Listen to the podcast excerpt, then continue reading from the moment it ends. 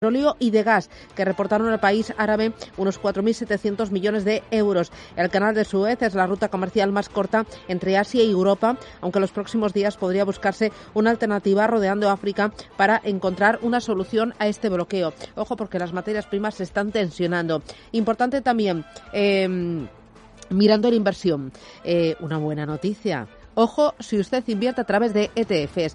Ya sabe que hay una gran indefinición sobre el régimen fiscal al que se someten los llamados fondos cotizados, los ETF. Bueno, pues esa indefinición tiene los días contados. Va a terminar este verano, cuando el Congreso dé el visto bueno a la nueva ley de prevención y lucha contra el fraude. Merece celebrarse el hecho de que por fin por fin se vislumbra el final de la situación de excepción en el que se hallaban los ETF en nuestro país, derivada del completo silencio que durante años mantuvo la Dirección General de Tributos sobre su estatus impositivo. Ahora bien, la futura ley mantendrá la penalización que estos vehículos financieros presentan frente a los eh, fondos tradicionales, ya que verán aún grabados sus traspasos, pese al creciente interés que los inversores tienen por los ETF debido a sus muy bajas comisiones. Lo cierto es que el castigo fiscal que aún soportarán seguirá restándoles recorrido frente al mercado español. Hay otras muchas más cosas. Vamos a mirar los mercados, vamos a mirar los datos, a las empresas y mucho más. Se lo contamos enseguida. Gracias, bienvenidos.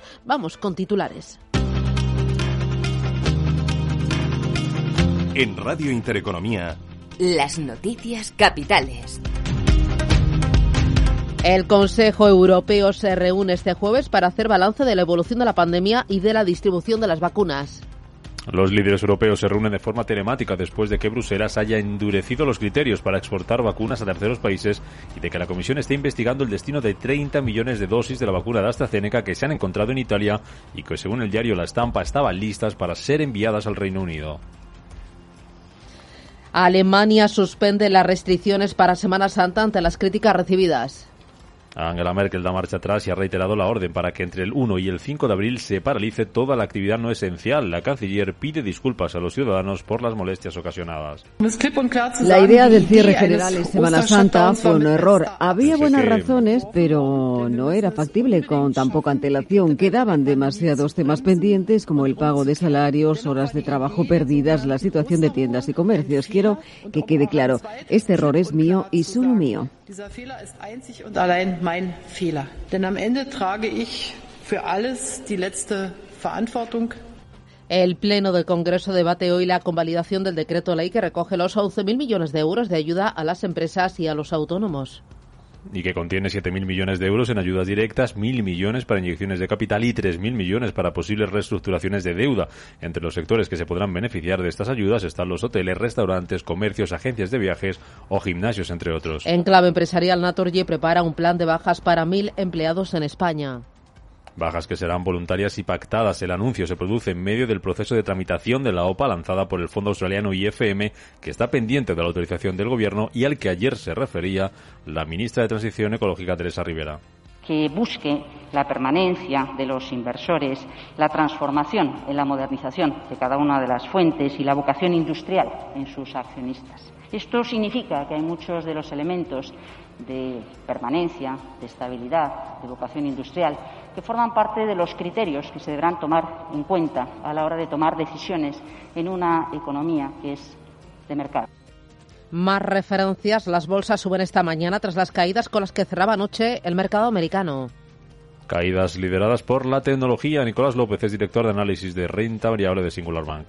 Eh, en un escenario en que se perdiese eh, el miedo al repunte de las rentabilidades de los bonos, pues podríamos ver eh, de nuevo pues un comportamiento positivo ¿no? en conjunto, que ahora mismo ya digo es un sector que está más bien bueno pues en corrección o en estabilización corrección que vemos también en la tecnología en la bolsa de Shanghái que se está dejándose hasta de la mañana un 0,08%. Sube, sin embargo, el Nikkei de Tokio avances de más del 1%. Los futuros en Estados Unidos vienen con moderadas ganancias. Este jueves están subiendo en torno al 0,1% y signo dispara para los futuros en Europa. Sube el futuro del DAX un 0,1%, pero baja, sin embargo, el futuro del Eurostock 50 que lo hace un 0,37% en una sesión en la que el IBEX va a abrir desde los 8.443 puntos después de que ayer subiera un 0,6%. En el mercado continuo Fluidra se disparaba un 5% tras mejorar Standard Poor's su nota y anunciarse su entrada en el IBEX. Y en el mercado de materias primas sigue el castigo para el petróleo, los futuros del Brent y del West Texas perdiendo ahora mismo más de un 2%. Vamos con la agenda del día, atentos porque se publica el PIB del cuarto trimestre en Estados Unidos.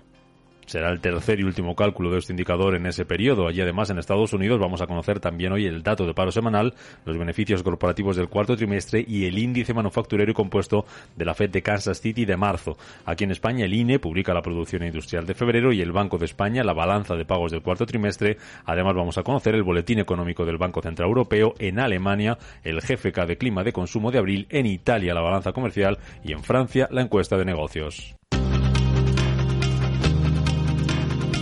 La ministra de Sanidad comparece hoy en el Congreso para hablar de la evolución de la pandemia. Lo hará después de que la incidencia acumulada subiera ayer tres puntos, después de que se notificaran 7.000 nuevos contagios y de que las comunidades autónomas descartaran endurecer las restricciones de cara a la Semana Santa. Escuchamos a Carolina Darias y a Isabel Díaz Ayuso.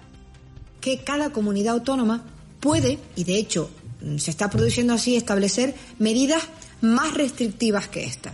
Por tanto, queda también al albur de las comunidades autónomas, en función de su situación epidemiológica, establecer medidas más restrictivas como si vemos, vamos a cada una de ellas, vemos que ya la han hecho y ya la han tomado. Trasladar las cenas a los domicilios porque se cierra la hostelería, por ejemplo, ya les adelanto que casi seguro que sube el virus. Y ya lo que tengo claro, clarísimo es que si se cierran los comercios, los gimnasios, la hostelería, la restauración, los cines, los teatros, todo, en Madrid le aseguro que lo que se dispara es el paro. Díaz Ayuso, que por cierto ha incorporado a Tony Cantó a su lista para las elecciones del 4 de mayo en Cataluña, pero Aragonés va a intentar mañana ser investido presidente de la Generalitat, lo anunciaba la presidenta del Parlamento, Laura Borràs. Que el candidat amb més possibilitats de resultar investit president de la Generalitat de Catalunya és el diputat Pere Aragonès i Garcia. Per tant, la convocatòria del ple d'investidura per aquest divendres 26 de març a les 10 hores. En la Audiencia Nacional hoy continúa el juicio por el supuesto, la supuesta caja de B del Partido Popular con la comparecencia como testigos de los exministros Rodrigo Rato y Federico Trillo. Ayer los dos expresidentes del partido y del gobierno, Mariano Rajoy y José María Aznar, negaban la existencia de esa caja B y el cobro de sobresueldos. No ha habido caja B del Partido Popular y, por supuesto, yo no he triturado lo que nunca tuve en mis manos. Yo no he conocido ninguna contabilidad B en el Partido Popular.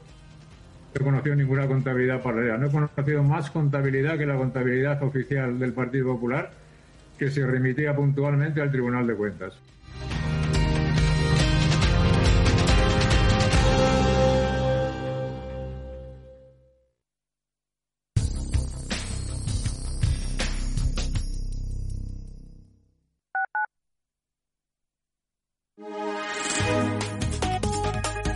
Capital Intereconomía les ofrece la información del tiempo. Buenos días, llegamos al penúltimo día de la semana. En el extremo norte peninsular amanece con intervalos nubosos más abundantes en el Cantábrico Oriental, tendiendo a desaparecer con el avance del día. Habrá intervalos de nubes bajas matinales en el norte de Castilla y León y en el entorno del Golfo de Cádiz y el este del área mediterránea. Las temperaturas además subirán en Canarias, alcanzando valores significativamente más altos de lo habitual para estas fechas y diurnas. Las temperaturas diurnas bajarán en el Cantábrico Oriental y en el Alto Ebro, subiendo más en Galicia.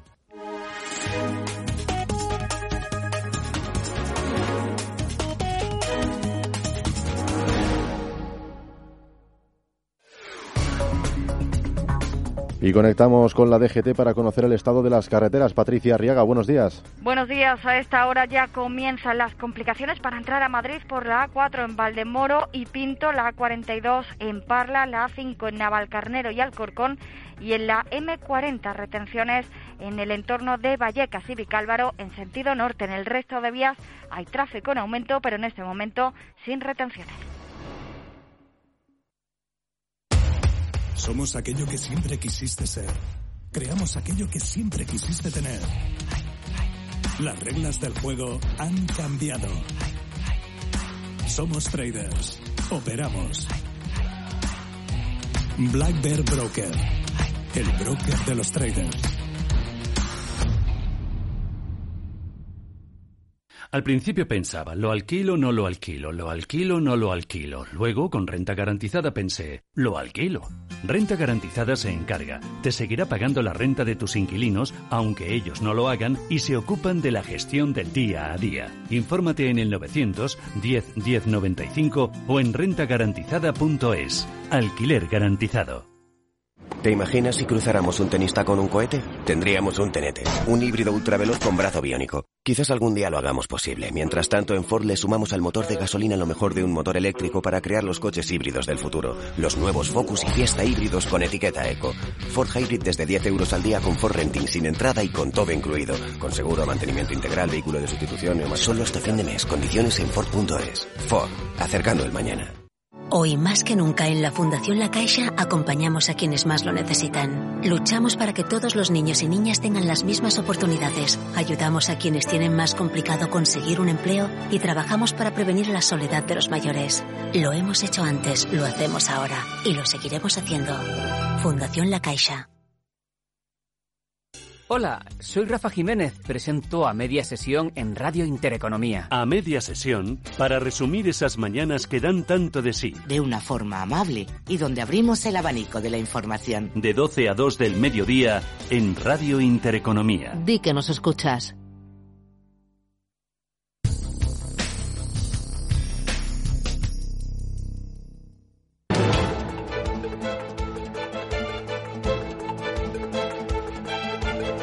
El primer análisis de la mañana. Primer análisis hoy con Pablo de Vicente, asesor financiero de Volutio Capital Investment. Pablo, ¿qué tal? Buenos días, bienvenido. Muy buenos días, Susana. ¿Qué tal? ¿Cómo, vas? Hacía mucho que no hablaba contigo. ¿Qué tal todo? Sí, todo muy bien. ¿Tú? Bien, fenomenal, de, de juernes ya. Eh, oye, eh, hay varias cosas que me interesan, pero una de ellas, el precio del petróleo. Ayer rebotó de forma importante, un 5%, y entiendo que pase, parte de ese rebote es por la incertidumbre que se genera en el muy corto plazo por lo que ha pasado en el canal de Suez, eh, ese, ese, ese gran barco de mercancías que ha quedado atravesado y que ha bloqueado el tráfico marítimo en esa zona, que, que es crucial para el tráfico marítimo a nivel mundial. ¿Cómo estás viendo el precio del petróleo en el corto plazo y luego ya con una visión de más medio largo plazo? Bien, eh, yo creo que el crudo, que tuvo un recorte importante por, por, este incidente que pasó en el canal de Suez, eh, que recortó un 6% el martes, lo volvió a recuperar ayer prácticamente, ahora mismo está retrocediendo. Eh, luego, pues bueno, pues el, también hubo malos datos ayer sobre, pero bueno, pasaron por alto, malos datos sobre lo que es inventario. Sí que hubo un, buen dato de, consumo de gasolina, donde, pues bueno, la IAE eh, estima que hubo un incremento de 8 millones de barriles diarios. Eh, siguen en este con estas labores de desbloqueo. yo creo que nos está generando mucha mucha incertidumbre este este dato porque bueno pues entre otras cosas pues bueno pues se, ve que es un caso puntual y no como en otros casos que ha sido pues más un ataque etcétera que pueda generar pues bueno pues un, un, recorte más más importante. Ayer lo, lo, que lo que vieron los inversores fueron una recuperación de una recuperación de la demanda en, más en el medio plazo. Luego pues tenemos que estar muy atentos a a la reunión de la OPEP que hay la próxima semana porque podría que eh, este recorte de producción que se había estimado hasta junio se puede dilatar un mes un mes más hasta eh, pues digamos, perdón, era el, recorte da hasta abril, un mes más hasta mayo, por estas restricciones que estamos viendo, pues sobre todo aquí aquí en Europa, ¿no?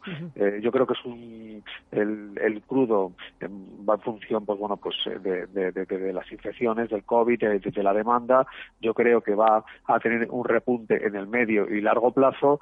Eh, eso sí queda una a mí me quedaría quedaría ahí en el tintero pues una recuperación del sector. Lo único que, bueno que esta rebaja de, la deuda de eso, pues bueno, pues lo pone un poco en duda, ¿no? Bueno, eh, el petróleo es un elemento que mm, eh, influye en la inflación y la inflación es uno de los elementos que está mirando la Reserva Federal del todo, de, Estados Unidos y bueno que estamos mirando en todo el mundo y se está reflejando en el mercado de, eh, de bonos. ¿Cómo ves tú el, el tema de la inflación y crees que Powell y Janet Yellen han tranquilizado esta semana con sus mensajes o todo lo contrario, están embarrando mucho más el panorama? Bueno, desde mi punto de vista sí que ha mandado un, mensaje eh, conciliador, un mensaje tranquilizador sobre el tema de la inflación, como no puede ser de otra manera. Es, un caso puntual y lo llevan diciendo desde hace mucho tiempo.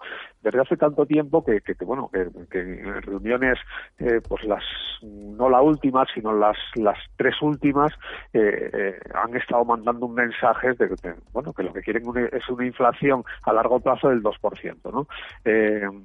Como dato medio. Entonces, pues bueno, pues en estos momentos pues tenemos que el IPC de febrero está en un 1,7% y el, eh, pues bueno, el, deflactor de consumo que conoceremos el viernes pues estará en torno al 1,5%. Es decir, ellos ven el, este año, a finales de 2021, un deflactor en el 2,4% para luego en el 2022 caer al 2%. Es decir, entra dentro de los, de los, de los baremos. Esto es una recuperación eh, tampoco muy muy importante lo que, lo que están viniendo a decir. Es decir, o sea, el mensaje no es nada brusco ni entra dentro de, de, de, un pues bueno pues de un movimiento de un gran movimiento de la inflación. Yo creo que al final es eh, el, la cuestión esta de la reflexión se está sacando de contexto totalmente y solo solamente hay que mirar lo que estoy diciendo, es decir, el, contexto, el marco que ha expuesto la FED en las últimas reuniones eh, con sus datos de inflación, ¿no? Para ver si estamos fuera o estamos dentro o vamos a estar fuera con sus propias previsiones, como digo,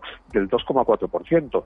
Es decir, eh, yo sí que vi, vi ayer eh, que, Powell, pues bueno, pues eh, eh, dijo que, actuaría si la inflación eh, no fuera positiva. La inflación es positiva y si no fuera positiva lanzó un mensaje que, bueno, que yo creo que, se lo debería de haber ahorrado porque si nos centramos en la sesión de ayer de renta fija vemos como su mensaje cae en las tires, cae el 10 años por debajo del, del, 1,60 y en la segunda lectura los mercados como que se asustan, suben las tires y acaba retrocediendo, ¿no? El, las tires en, la curva americana. Claro, esto está todo provocando cierta volatilidad en el, en el mercado eh, y está habiendo traspaso hacia cíclicos porque los cíclicos están anticipando, aunque más tarde de lo previsto, una recuperación de la economía.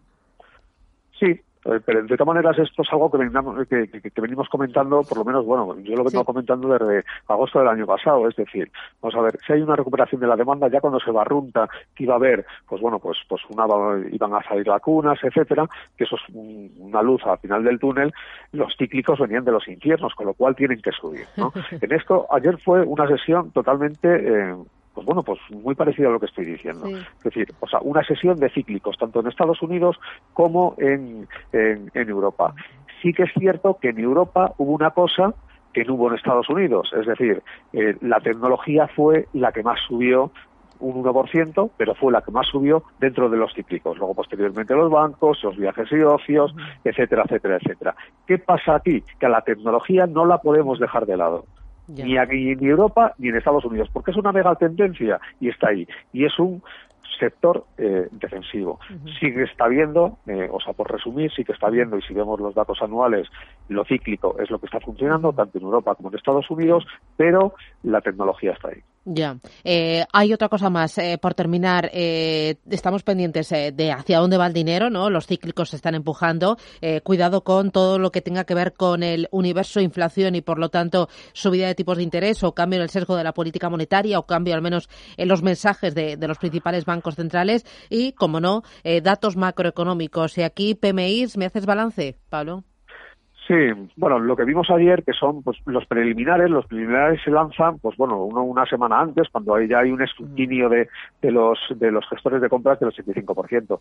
Eh, aquí destacar la, en, eh, en en Alemania, pues bueno, pues la manufactura se fue casi al 67%, sube un 9,7%, la cena de euro un 62,4%, es decir, o sea, una manufactura estupenda. En Estados Unidos un 59%, un 50, a 59, perdón.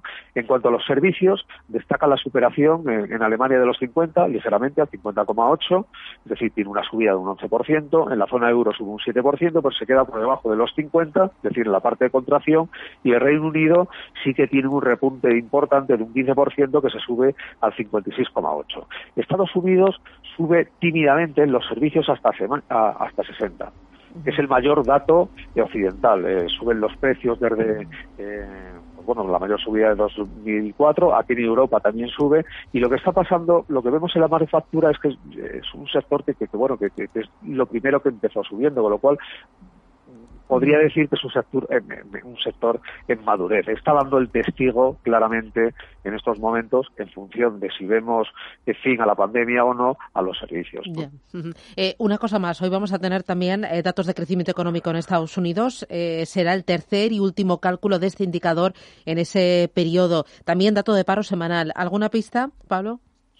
Bien, eh, yo creo que, bueno que, los datos eh, principales datos son eh, el desempleo efectivamente en Estados Unidos donde las renovaciones pues caerán un 2% y las nuevas peticiones sobre subsidios estarán caerán por encima del 5% con lo cual las nuevas peticiones están un 2% por debajo de las cuatro semanas. Luego también pues bueno pues tendremos el PIB trimestral donde pues bueno pues habrá una variación de 10 puntos básicos sobre lo anterior estará en el 4,10%.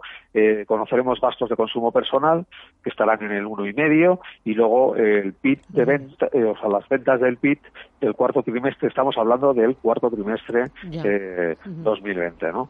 Que, estén en torno pues, a un 3%. Eso sería lo más relevante, junto con, también con el índice jefe de clima de consumo en Alemania de abril, que pues eh, subirá una, una, décima dentro del terreno negativo. En el pues nada, hoy vamos a estar entretenidos, aburrir no nos vamos a aburrir. Gracias Pablo de Vicente, Volutio Capital Investment. Cuídate mucho, hasta pronto. Cuidaros, un fuerte abrazo.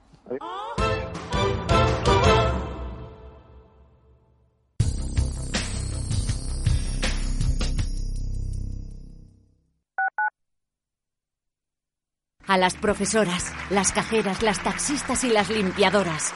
A todas las sanitarias, bomberas y trabajadoras de residencias.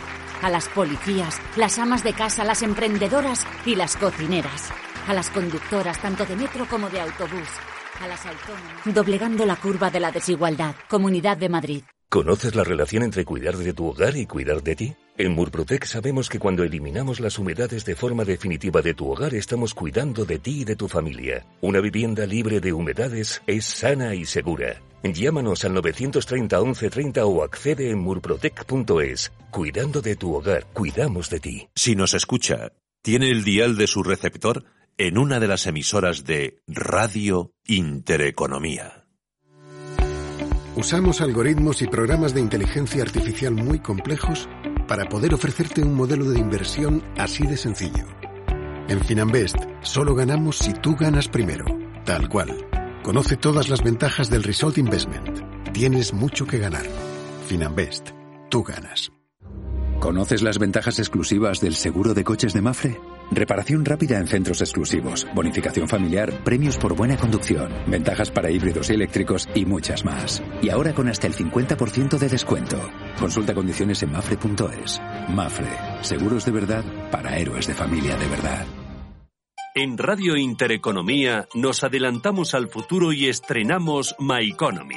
My Economy es una iniciativa que da voz a los nuevos mercados y tendencias de la era digital. De lunes a viernes y de 3 a 4 de la tarde, My Economy, con distinto protagonismo cada día. La fábrica de inversores, Bitcoin Markets, Enclave Startup, Madrid Innova, Ecosistema Digital, My Economy, en Radio Intereconomía. El futuro es ahora.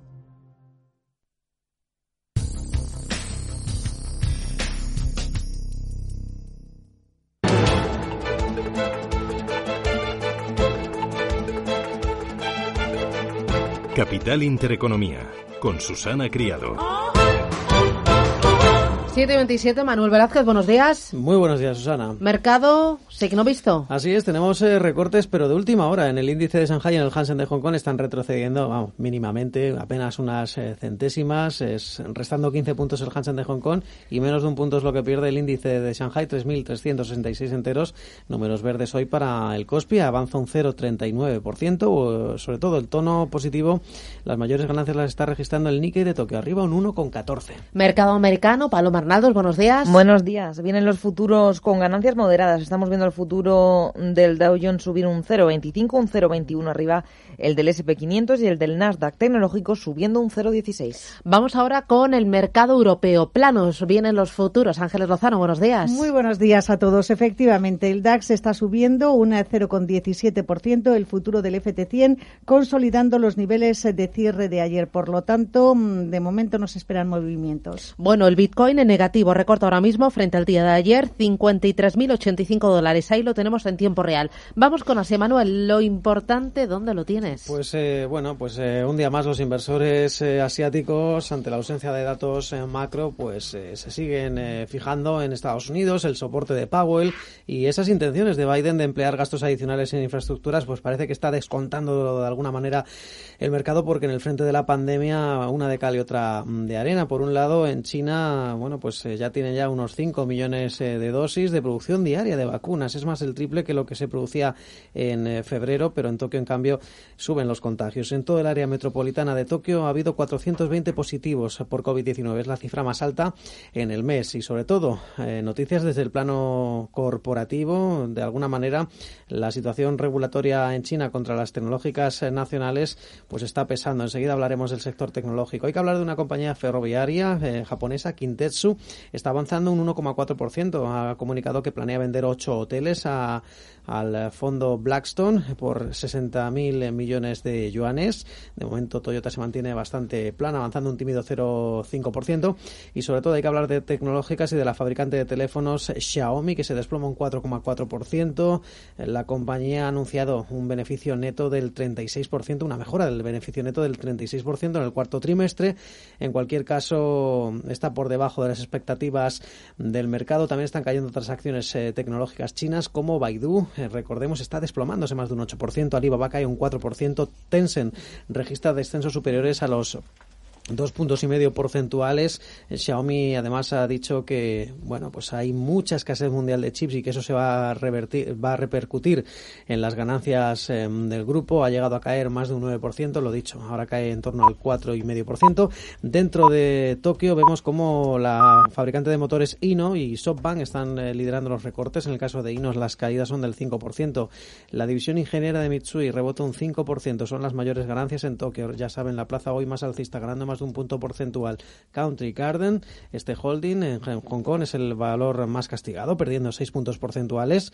La firma de deportes ANTA avanza un 7,3. Miramos al mercado americano. Primero, resumen del día de ayer, lo más importante que fue, y luego claves para el día de hoy. Ayer tuvimos una jornada de recortes en la bolsa más importante del mundo, caídas lideradas por el sector tecnológico. El índice Nasdaq perdía un 2% lastrado por pesos pesados como Tesla, que se dejaba casi un 5%, Facebook recortando un 3% o Netflix, que cedió un 2,7%. En el caso del Dow Jones de Industriales, el descenso fue mínimo de un 0,01% y el SP se dejaba medio punto porcentual. ¿Cuáles fueron las referencias? Pues en el plano macro conocimos los datos preliminares de marzo sobre la evolución del sector y del sector manufacturero, superando las expectativas los PMIs que permanecen en niveles elevados. Además, por segundo día consecutivo comparecieron el presidente de la Fed, la secretaria del Tesoro, Powell y Yellen, esta vez ante el Senado y tras la intervención el rendimiento del bono del Tesoro a 10 años descendía y se situaba en el 1,08%. En cuanto a las empresas, Tesla vuelve a ser noticia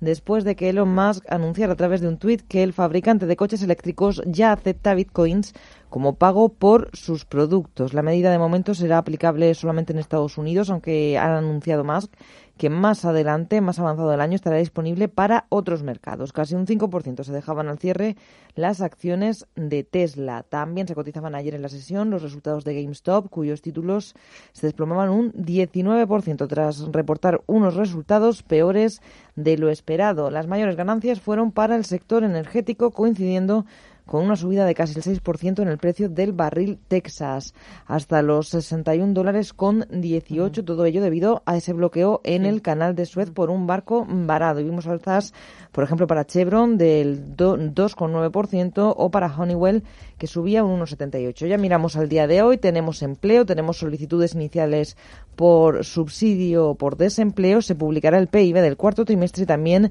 los beneficios corporativos del cuarto trimestre del año. Y se cotizará también en la jornada de hoy una noticia, esa escasez de chips y es que General Motors tendrá que suspender varias semanas la producción en su planta de montaje de camionetas en la localidad de Wentzville, en el estado de Missouri, a la vez que mantendrá el parón en otra de Michigan por esa escasez de microprocesadores. Miramos ahora al mercado europeo. Primero balance del día de ayer. Lo más importante, Ángeles, ¿dónde estuvo? Pues el IBEX eh, consiguió recuperar los 8.400 eh, puntos, eh, sumó un 0,64% apoyado en los valores cíclicos. El resto de índices europeos tuvieron una evolución similar, a excepción del DAX alemán, que concluyó con una caída del 0,35%. Los valores del sector turismo que abrieron con descensos consiguieron darse la vuelta y vimos a IAG ganar un 4% y a ENA, por ejemplo, un 1,8% también eh, los bancos siguieron esa evolución de menos a más, se dieron la vuelta y consiguieron cerrar eh, con avances. Sabadell, por ejemplo, subió un 2,7%. Bankia, que dejará de cotizar el viernes como entidad independiente, conseguía revalorizarse un 1,5%. CaixaBank prácticamente un 2% y Bankinter se anotaba un 1,5% adicional, con lo que consolidaba ese rally del día anterior eh, que permitió eh, al valor ganar casi un 5% después de que el BCE diera su visto bueno a la salida bolsa de línea directa. También muy buen tono para las acereras como ArcelorMittal y Acerinox que subieron más de un 3% y por el contrario las caídas estuvieron en el sector energético en Siemens Gamesa, Endesa, Iberdrola y Solari y fuera del selectivo Fluidra ganó casi un 4 animada por esa inclusión en el IBEX a partir del lunes sustituyendo a Bankia. Bueno, ahora para el día de hoy, eh, mirar esos valores que ya has mencionado. ¿Alguna otra referencia más, Ángeles? Pues vamos a conocer en España la producción industrial de febrero. También se conoce la balanza de pagos del cuarto trimestre. En la eurozona se publica el boletín económico del BCE y en Alemania el índice GFK de clima de consumo en abril. Vamos a mirar a Santander, que lanza Open Bank en Estados Unidos, según publica el diario Expansión. Seguiremos pendientes de CaixaBank, baraja un ajuste de 7.000 empleos y también Celnex entre los protagonistas, ya que negocia la entrada de varios fondos soberanos en su macroampliación de capital. La información al minuto, la actualidad al momento. Capital Intereconomía. El ministro de Seguridad Social adelanta que el número de trabajadores en ERTE se ha reducido hasta los 783.000 empleados. Además, José Luis Escriba baraja bonificar más allá de mayo la reactivación de los trabajadores acogidos a un ajuste de empleo temporal. Ahora tenemos los ERTES hasta el mes de mayo y mm, vamos a ver cómo estamos en mayo y evaluaremos la situación.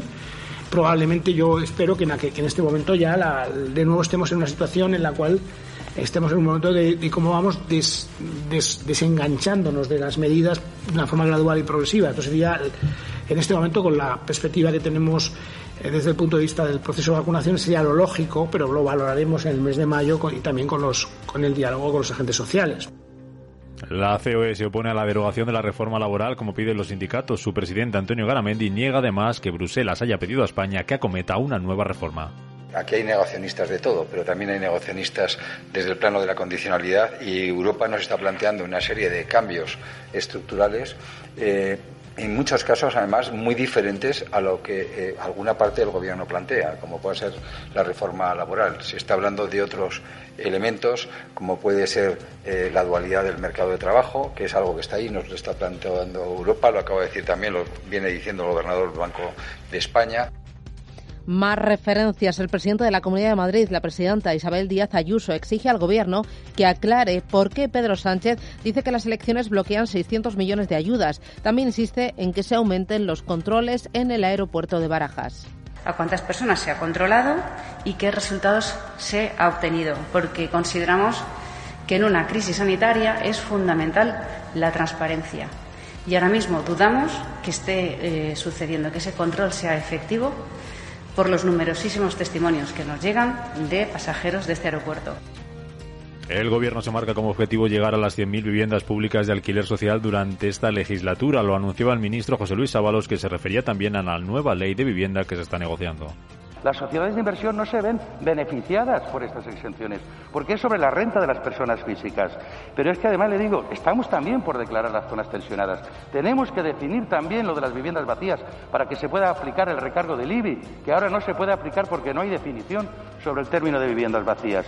Y sobre todo, insisto, el objetivo del Gobierno ahora son 100.000 viviendas eh, públicas, 100.000 la portavoz del Gobierno, María Jesús Montero, insiste en justificar el rescate de Plus Ultra. Asegura que su rescate es importante para el hub de Madrid que Plus Ultra cubre, cubre un nicho de mercado diferente al de empresas que son competidoras en su sector Sabe usted que es una empresa española y, por tanto, una empresa que cumple con los requisitos. Y también se lo digo porque también he leído que lo ponen en cuestión, que la situación económica de esta empresa, en aplicación de la norma que le corresponde, que es el reglamento de la Unión Europea para determinar si la empresa está en crisis, también es una cuestión objetiva que se da por hecho.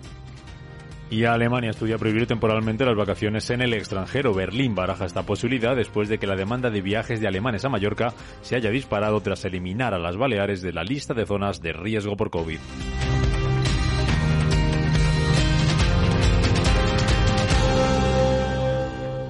Indra convoca a más de 700 jóvenes ingenieros en un evento virtual para sumarse al desarrollo futuro del transporte y la defensa. Las últimas tecnologías vienen a revolucionar estos sectores e Indra ha superado su objetivo de reunir a centenares de jóvenes asistentes para atraer su talento con una excelente valoración del evento y de la compañía.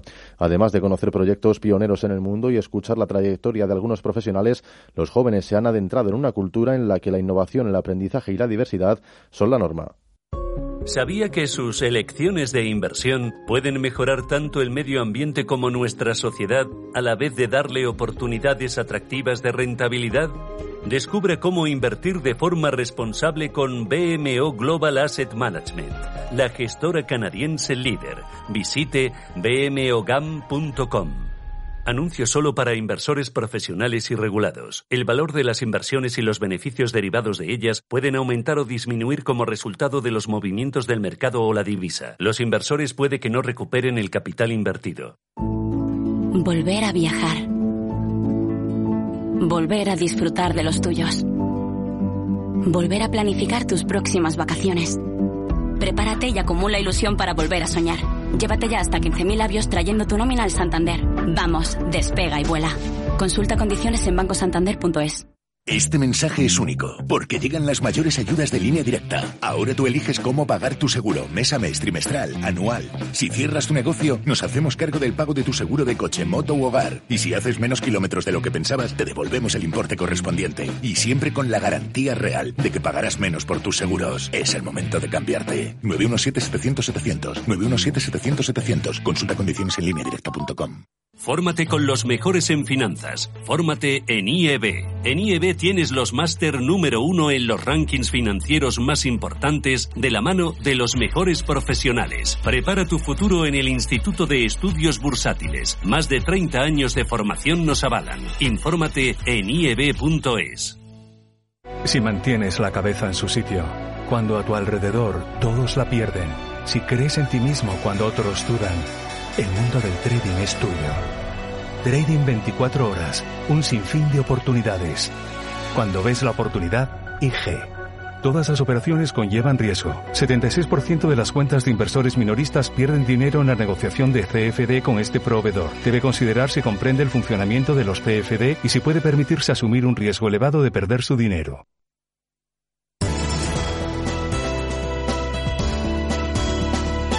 En Radio Intereconomía, La Puntilla.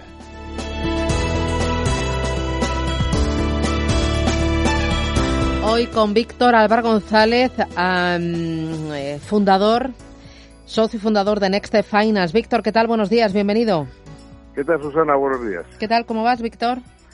Pues muy bien, muchas gracias. ¿Vosotros? Bueno, aquí vamos, eh, toreando a los mercados y, oye, eh, y viendo eh, cómo se está comportando la bolsa y también la renta fija. Mucho inversor español es conservador y está acostumbrado a invertir buena parte de su dinero en renta fija o al menos dedicar parte de su cartera, la más conservadora, a la renta fija.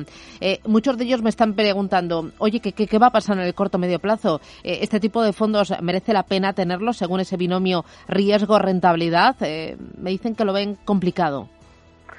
Sí, porque ahora estarán observando que en los últimos dos tres meses, pues básicamente o no ganan o pierden dinero, ¿no?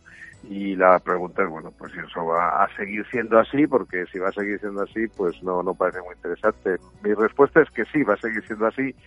Puede que no, el daño no sea tan grave, entre comillas graves, no son, no son cifras enormes, pero hay que pensar que son inversores conservadores, ahorradores pero el daño creo que durante un tiempo no va a ser tan grave como ha sido estos últimos meses, que sí que se ha notado en los ahorros de la gente que tenía fondos de renta fija, sobre todo de largo plazo, pero eh, luego va a seguir, porque básicamente los fondos de renta fija subían porque lo que tienen en cartera son bonos, subían porque había el Banco Central Europeo se dedicaba a comprarlos a mansalva. El Banco Central Europeo en su proceso de estímulo monetario, como lo hace es compra bonos para inyectar dinero en la economía.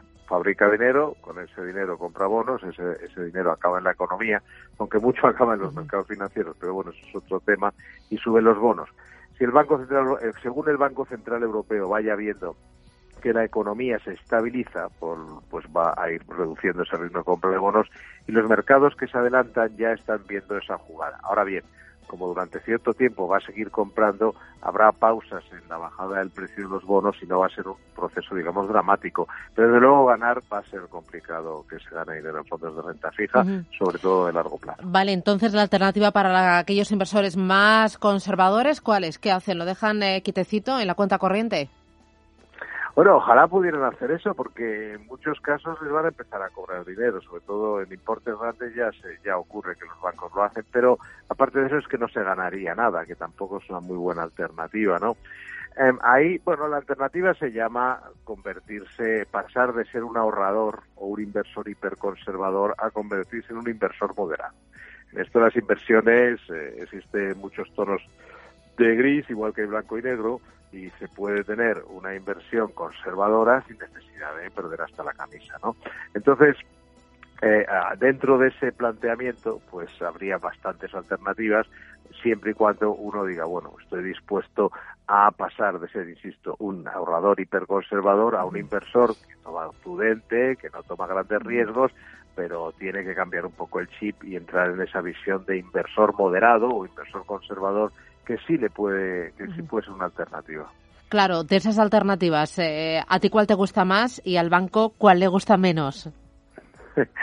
a, a, mí, fíjese, fíjate, perdona, la, la que más me gusta es la que no le va a recomendar el banco y la que no le va a recomendar nadie, y es porque al final la gente vive de, recomendar productos de los que se lleva una comisión y nosotros como asesores independientes pues no le llevamos comisión de los productos que recomendamos, por lo tanto no tenemos ahí ninguna, digamos, servidumbre.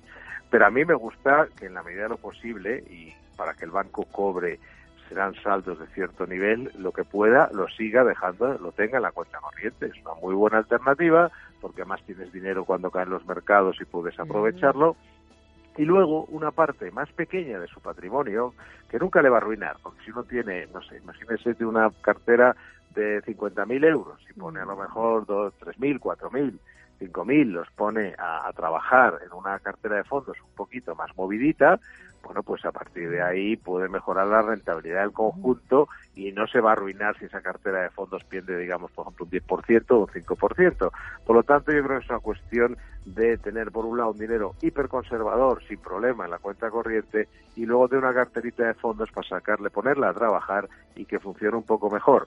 El problema de esto, esto también lo van a proponer los bancos. El problema va a estar en que eh, los bancos, bueno, pues van a querer colocarle productos de la casa, productos muy caros, eh, en fin, y sobre todo hay que saber elegirlos bien, porque tampoco se puede uno meter en complicaciones de riesgo que luego inversor conservador en cuanto ve, como es lógico, que pierden en una semana a una cantidad de cierto nivel que es normal en los mercados, pues vas a ir corriendo. Por hay que elegir muy bien esos productos. Oye, y ese inversor más conservador o más moderado que da el pasito a ser un poquito más agresivo, ¿ese realmente necesita asesoramiento? ¿Merece la pena? Lo del pasito me ha gustado mucho, para que la gente entienda que no se trata de saltar la valla y a lo mejor caer con los dientes, ¿no? ese pasito, ese pasito para un inversor conservador es un paso muy grande. Y, requiere ir acompañado, requiere ir de la mano de alguien que le ayude a dar ese pasito de una forma lo más tranquila posible y sabiendo lo que hace, que esto es muy importante, sabiendo por qué compra un producto, cuáles son las posibilidades de perder o ganar, y luego ese pasito es muy importante porque yo no le estoy diciendo que se meta en productos hiperagresivos, en fondos de inversión, en nuestro caso ETF, que es lo que trabajamos. Y entonces lo que es muy importante es la comisión. Necesita alguien que le acompañe y le ayude a comprar los fondos más baratos. Porque si compra fondos caros, con los tipos de interés tan bajos que hay, pues va a acabar perdiendo dinero igual. Por lo tanto, necesita alguien que con el giro de la mano primero para dar bien ese paso y para no perder dinero en comisiones. Pues Víctor Alba González, socio fundador de Next Finance, gracias por el asesoramiento y por la ayuda. Cuídate mucho, ya por el jueves. Adiós. Igualmente, Feliz día, muchas gracias. En Bankia presentamos el humanismo digital, la nueva forma de hacer banca. Humanismo digital es invertir en disfrutar de la vida. Con Bankia Gestión Experta Online, nuestros expertos invierten por ti ocupándose de todo. De todo lo que tiene que ver con tu inversión. De quedar con tu cuñado o aprender inglés, te ocupas tú. Bankia, así de digital, así de fácil. Inversión desde solo mil euros. Más información en bankia.es. En Singular Bank, lo más singular son sus clientes. Unos quieren un banquero personal que gestione su patrimonio. Otros prefieren tomar sus propias decisiones. Y hay algunos que quieren ambas cosas. En Singular Bank, cada cliente tiene su banco. Singular Bank no es para todos, es para ti. Relax en la butaca, olor a palomitas, un sonido que te envuelve, emociones a flor de piel. ¿Volvemos? El 26 de marzo Cinesa reabre sus cines cada día de la semana para volver a vivir juntos la magia del cine en pantalla grande. Vuelve la emoción del cine. Vuelve Cinesa. Infórmate en cinesa.es. Si tienes una pyme y eres de Vodafone, ahora tienes un nuevo servicio gratuito que te ayudará con cualquier duda digital, desde el teletrabajo hasta el posicionamiento en Internet. Queremos impulsar tu negocio. Llama al 900-922-990 y podrás hablar con un asesor digital de empresas. Vodafone, tu partner en la era digital. ¿Ready? ¿Qué es ser libre? Es tener la posibilidad de tomar decisiones por uno mismo, sin imposiciones. Soy Víctor Álvaro González, fundador de Nextstep. Nextstep le ayuda a mejorar la rentabilidad de sus inversiones, sea cual sea su patrimonio y sin tener que cambiar de banco. Infórmese en decimosloquepensamos.com. Nextstep, su asesor financiero independiente. Salamanca, el doble de historia, el doble de ocio y ahora también el doble en noches de alojamiento. Entra en vitorsalamanca.com y al reservar una noche de hotel te regalamos la segunda más una actividad de ocio. Ahora, Salamanca te regala el doble. Turismo de Salamanca. Capital Intereconomía, más que bolsa. Diez minutos, llegamos a las ocho de la mañana. Esto es Radio Intereconomía. Vamos con la prensa económica. Expansión, cinco días. Y el economista Elena Fraile, buenos días. ¿Qué tal? Buenos días. Hablamos esta mañana, el titular destacado del diario Expansión habla de Santander. Dice que va a lanzar Open Bank en Estados Unidos. Eh, quiere además acelerar esa transformación tecnológica el banco y quiere hacerlo a través del mercado americano con este lanzamiento. Estados Unidos aporta el 11% de los beneficios ordinarios del Santander y es la cuarta filial precisamente para el banco, para el Santander. También asunto destacado, eh, la fusión, la absorción de CaixaBank Bankia. Recibía ayer, recordemos, esa última autorización para la fusión.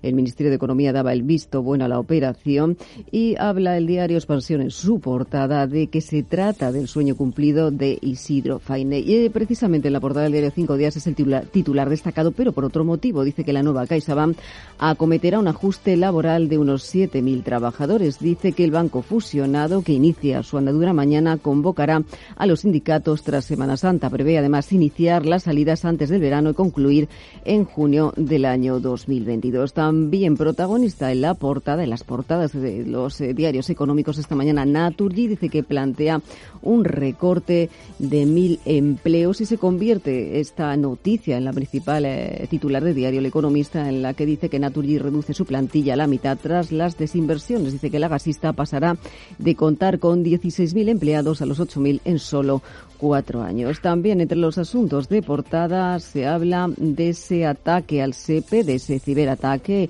Dice en la portada del diario El Economista que atrasa el abono de decenas de miles de prestaciones, mientras que el diario Cinco Días habla de cómo los afectados por ERTE tributarán lo cobrado por los errores precisamente del SEPE. Destaca además que en varias regiones incluso pagarán más que los no afectados con igual renta. Del sector del automóvil, nuevas declaraciones en este caso del Grupo Renault de José Vicente de los Mossos, del director industrial del Grupo Renault, dice que la apuesta del Grupo Renault está clara, eléctricos en Francia y los híbridos en España, mientras que el diario El Economista destaca esta mañana como Extremadura lanza la primera planta de baterías del sur de Europa. Dice que Fit for invertirá mil millones en esa instalación.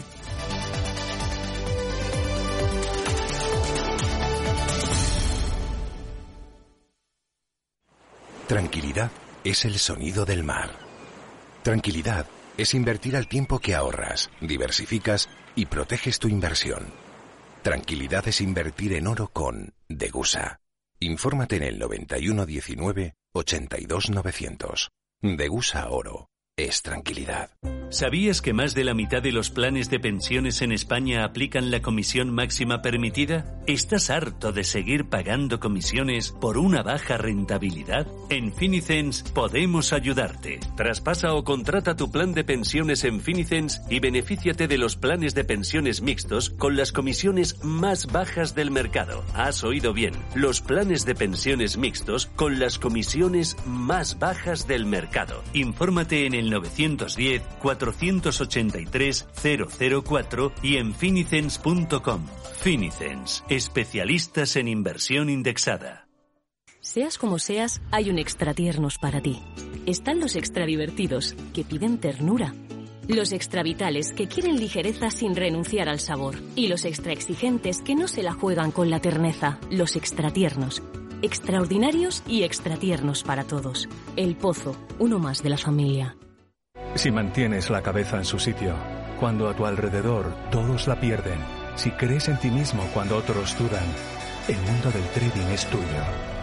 Trading 24 horas, un sinfín de oportunidades. Cuando ves la oportunidad, IG.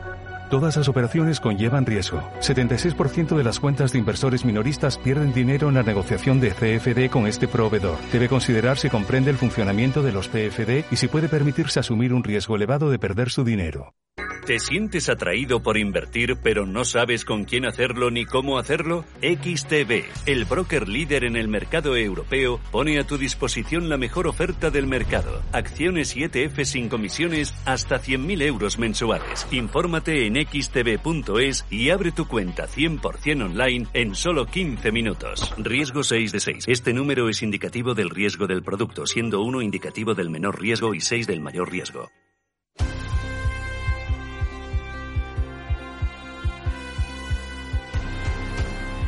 La vuelta al mundo a través de la prensa.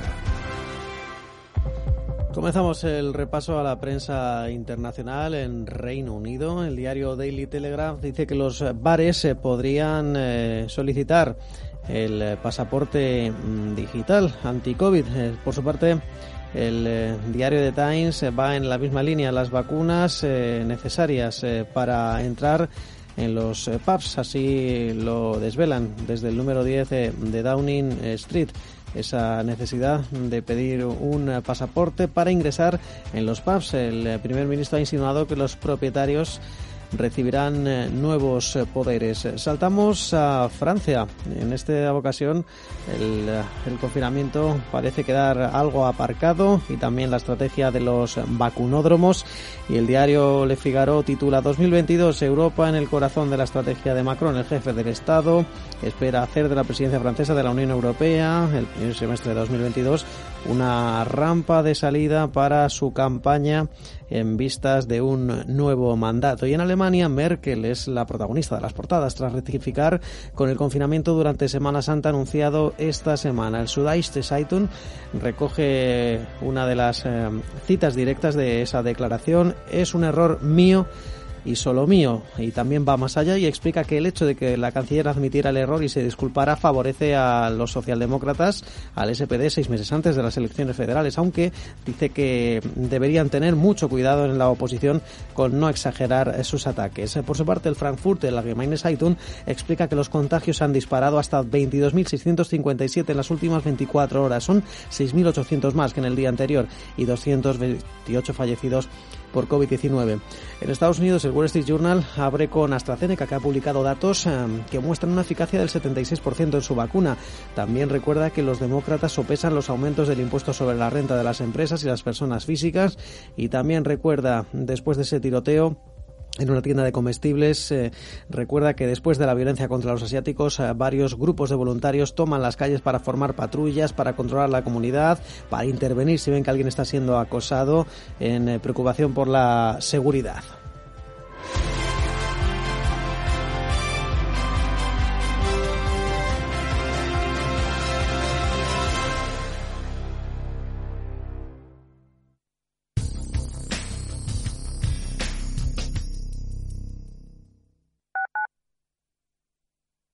Franklin Templeton, líder en la gestión de activos con más de 70 años de experiencia y 1.300 profesionales de la inversión, ofrece a sus inversores lo mejor de los dos mundos, la solvencia de ser una gran casa global y la especialización de sus equipos de gestión. Franklin Templeton, la gestora global independiente cuyo objetivo es obtener los mejores resultados para sus clientes. ¿Te imaginas si cruzáramos un tenista con un cohete? Tendríamos un tenete, un híbrido ultraveloz con brazo biónico. Quizás algún día lo hagamos posible. Mientras tanto, en Ford le sumamos al motor de gasolina lo mejor de un motor eléctrico para crear los coches híbridos del futuro. Los nuevos Focus y Fiesta híbridos con etiqueta Eco. Ford Hybrid desde 10 euros al día con Ford Renting sin entrada y con todo incluido. Con seguro, mantenimiento integral, vehículo de sustitución y Solo hasta fin de mes. Condiciones en Ford.es. Ford. Acercando el mañana. Hola, soy Fernando La Tienda. Presento Cierre de Mercados en Radio Intereconomía. Cierre de Mercados es como el punto en la I. Un programa que deja las cosas en su sitio. Di que nos escuchas. Ven a Zoo Aquarium Madrid y conoce a Sananda, la hembra de rinoceronte indio, embajadora del programa de conservación en Madrid. Disfruta de 22 hectáreas al aire libre con animales de los cinco continentes. En Zoo Aquarium de Madrid contamos con todas las medidas de higiene y seguridad para que disfrutes de tu visita. Más información en zoomadrid.com. Restaurante Inari. Disfruta de la mejor cocina japonesa en Madrid con más de 14 años de experiencia y con el local recién renovado. Restaurante Inari. Ahora también puedes disfrutar de una selección de platos de nuestro restaurante Kionsui, como ceviches, tiraditos, en General Pardiñas 43. Te esperamos. Máxima calidad, satisfacción garantizada. Restaurante Inari. Reservas y pedidos al 915 70 36 12 o en restauranteinari.com.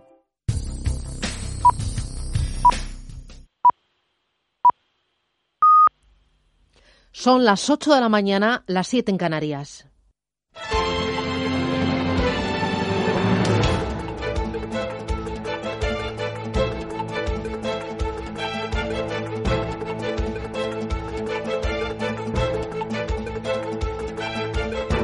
Capital Intereconomía, con Susana Criado.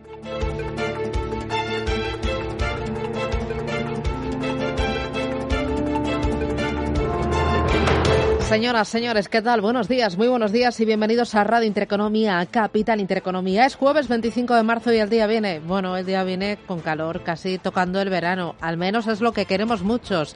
Temperaturas altas para esta fecha del año, sobre todo en Canarias. Ayer se alcanzaron los 30 grados a la sombra en algunos puntos del archipiélago y hoy serán unos cuantos graditos más los que se sumen a esa cifra. La tarde en la península ibérica será será soleada, será suave y será cálida. Para hoy se esperan 21 grados de máxima en Madrid, en Valencia 19 grados de máxima, en eh, Bilbao se esperan 19, en Barcelona 17, en La Coruña se esperan 16 graditos y en algunos puntos, como por ejemplo Córdoba, como por ejemplo Sevilla, se esperan para hoy 25 graditos. ¿Cómo viene el día? Bueno, el día viene mirando a la Semana Santa y a las nuevas restricciones. Ante el temor a una cuarta ola, el Ministerio de Sanidad ayer planteaba a los que se eh, de sanidad de las distintas comunidades autónomas clausurar la actividad no esencial a las 8 de la tarde durante Semana Santa, pero no contó con los apoyos suficientes, por lo que de momento se van a mantener las medidas previstas. Las regiones no avalan, por lo tanto, cerrar a las 8 de la tarde. Sigue aumentando el número de casos. En los últimos siete días, 30.171 casos diagnosticados y en la UCI hay 1.855 personas afectadas por coronavirus. En Europa, Merkel da marcha atrás y rectifica. Retira el cierre de la Semana Santa. Ayer la verdad es que le llovieron eh, un montón de críticas, duras críticas por las restricciones y esto ha obligado a la canciller a pedir disculpas públicas un giro que se interpreta claramente en clave electoral. Aquí en casa, ¿qué es lo que tenemos? Bueno, eh, en casa tenemos, eh, bueno, o antes, una cosa importante, el tema del petróleo. Eh, ha subido, se ha tensionado un poco, en torno a un 5%, pero dicen los expertos que es una tensión puntual, que no hay que alarmarse. ¿Qué ha ocurrido? Pues que un gran coloso de 222.000 toneladas y 400 metros de eslora se encuentra atravesado en el canal de Suez. Está bloqueando el tráfico marítimo. Se llama Evergiven, es un carguero de una compañía taiwanesa que opera bajo bandera panameña y perdió ligeramente el control el martes quedando incrustado en el canal. Esto ha bloqueado parte del tráfico marítimo. Se está restableciendo. Ojo porque esto es un paso muy importante de mercancías. El año pasado transitaron por él unos 19.000 barcos. Esto significa más de 50 barcos al día. Esto supone el transporte de unas 1.200 toneladas de mercancía, principalmente de petróleo y también de gas, que reportaron al país árabe unos 4.700 millones de euros.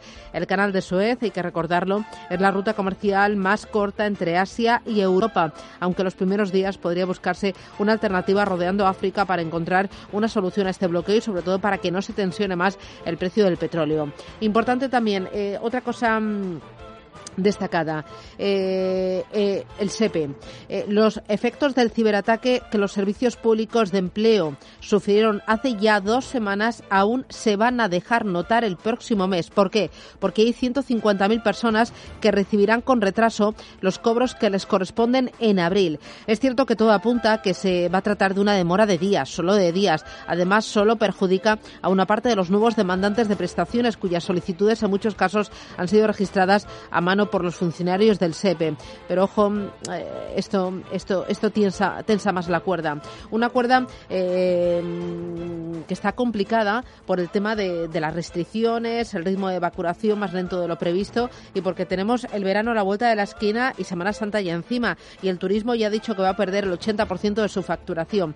Esas nuevas restricciones y cancelaciones han rebajado las reservas hoteleras en, eh, al 20%. En Baleares, para que se haga usted una idea, solo se va van a abrir 93 hoteles, que es el 11% del total.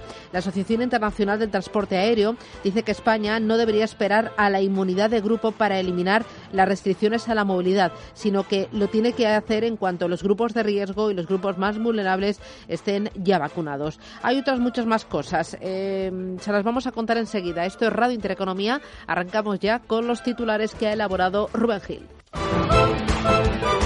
Banco Santander patrocina este espacio.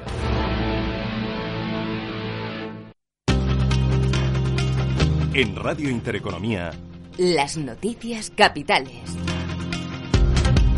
El Consejo Europeo se reúne este jueves para hacer balance de la evolución de la pandemia y de la distribución de las vacunas. Los líderes europeos se van a reunir de forma telemática después de que Bruselas haya endurecido los criterios para exportar vacunas a terceros países y de que la Comisión esté investigando el destino de 30 millones de dosis de la vacuna de AstraZeneca que se ha encontrado en Italia y que según el diario La Estampa estaba listas para ser enviadas al Reino Unido. AstraZeneca que, por cierto, ha rebajado al 76% la efectividad de su vacuna. Alemania suspende las restricciones para Semana Santa ante las críticas recibidas. Angela Merkel da marcha atrás y retira la orden para que entre el 1 y el 5 de abril se paralice toda la actividad no esencial. La canciller pide disculpas a los ciudadanos por las molestias ocasionadas. La idea del cierre general en Semana Santa fue un error. Había buenas razones para, pero no era factible con tan poca antelación. Quedaban demasiados temas pendientes como el pago de los salarios, horas de trabajo perdidas, la situación de tiendas y comercios. Quiero que quede claro, este error es mío y solo mío. El Pleno del Congreso debate hoy la convalidación del decreto de ley que recoge los 11.000 millones de euros de ayuda a las empresas y a los autónomos. Y que contiene 7.000 millones de euros en ayudas directas, 1.000 millones para inyecciones de capital y 3.000 millones para posibles reestructuraciones de deuda. Entre los sectores que se podrán beneficiar de estas ayudas están los hoteles, restaurantes, comercios, agencias de viajes o gimnasios, entre otros. En clave empresarial, Naturgy prepara un plan de bajas para 1.000 empleados en España. Bajas que serán voluntarias y pactadas. El anuncio se produce en medio del proceso de tramitación de la OPA lanzada por el Fondo Australiano IFM, que está pendiente de la autorización del Gobierno y a la que ayer se refería la ministra de Transición Ecológica, Teresa Rivera. Que busque la permanencia de los inversores, la transformación en la modernización de cada una de las fuentes y la vocación industrial en sus accionistas. Esto significa que hay muchos de los elementos de permanencia, de estabilidad, de vocación industrial, que forman parte de los criterios que se deberán tomar en cuenta a la hora de tomar decisiones en una economía que es de mercado.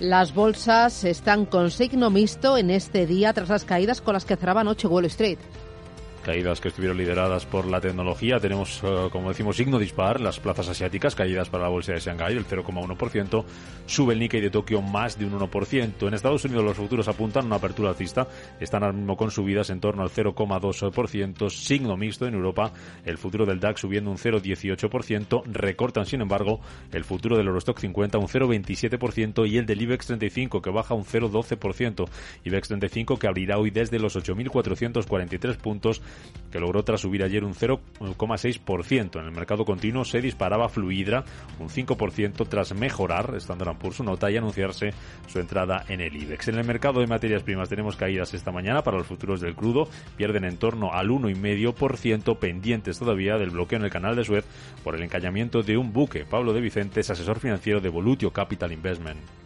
Yo creo que el crudo, que tuvo un recorte importante por, por, este incidente que pasó en el canal de Suez, eh, que recortó un 6% el martes, lo volvió a recuperar ayer prácticamente, ahora mismo está retrocediendo siguen en este con estas labores de desbloqueo. Eh, yo creo que nos está generando mucha mucha incertidumbre este este dato porque bueno pues entre otras cosas pues bueno pues se, ve que es un caso puntual y no como en otros casos que ha sido pues más un ataque etcétera que pueda generar pues bueno pues un, un recorte más más importante.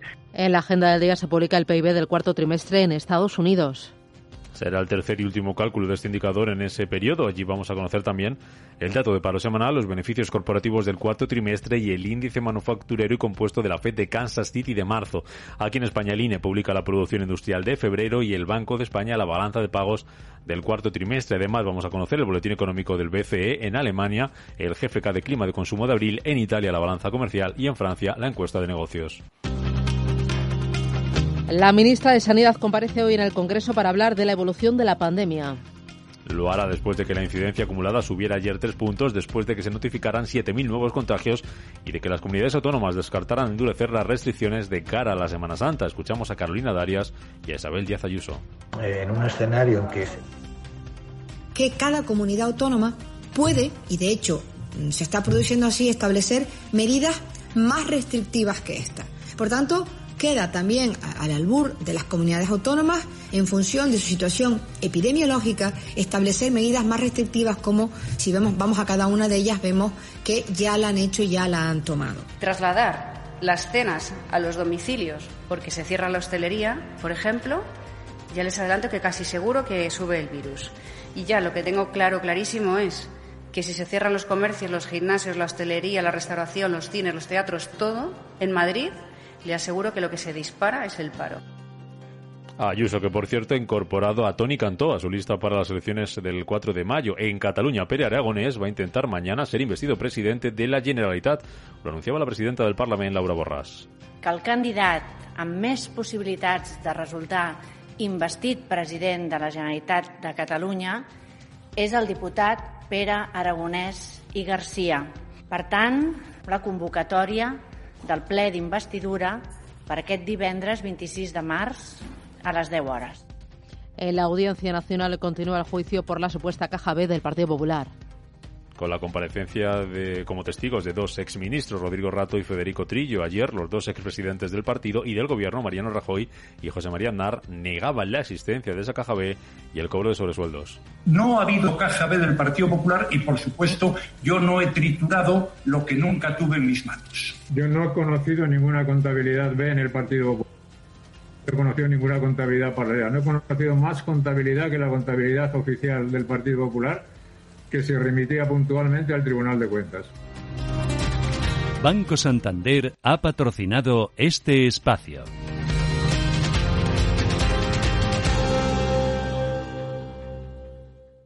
Volver a viajar. Volver a disfrutar de los tuyos volver a planificar tus próximas vacaciones. Prepárate y acumula ilusión para volver a soñar. Llévate ya hasta 15.000 labios trayendo tu nómina al Santander. Vamos, despega y vuela. Consulta condiciones en bancosantander.es.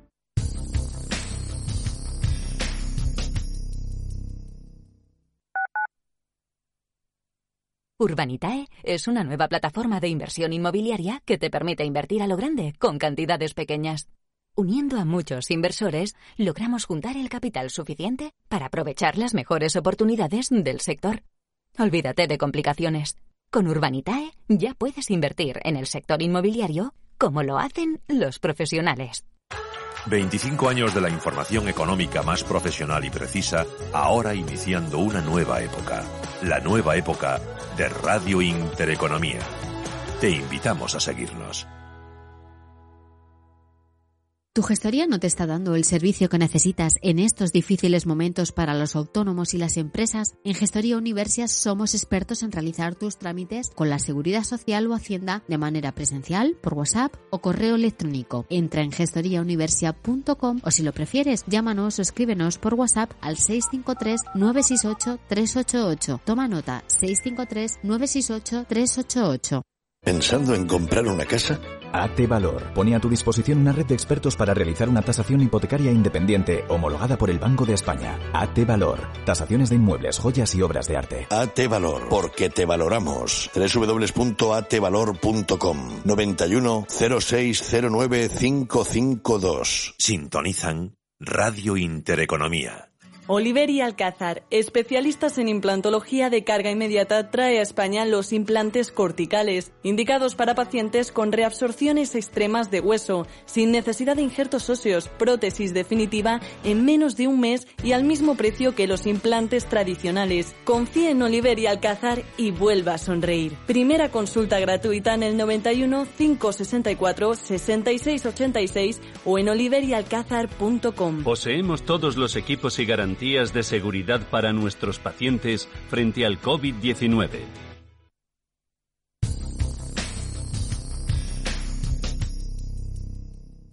DEPAM les ofrece hoy la noticia de innovación sostenible. La Unión Europea está estudiando la posibilidad de etiquetar las inversiones en proyectos de gas como verdes en el marco de la taxonomía de actividades sostenibles de la Unión Europea. Se trata de su pionero sistema de clasificación para definir qué inversiones y actividades económicas son verdaderamente sostenibles y están en consonancia con el Pacto Verde Europeo. Si lo hace, cumplir con el Acuerdo de París será casi imposible. DEPAM les ha ofrecido esta noticia por gentileza del Centro de Inteligencia Sostenible de DEPAM.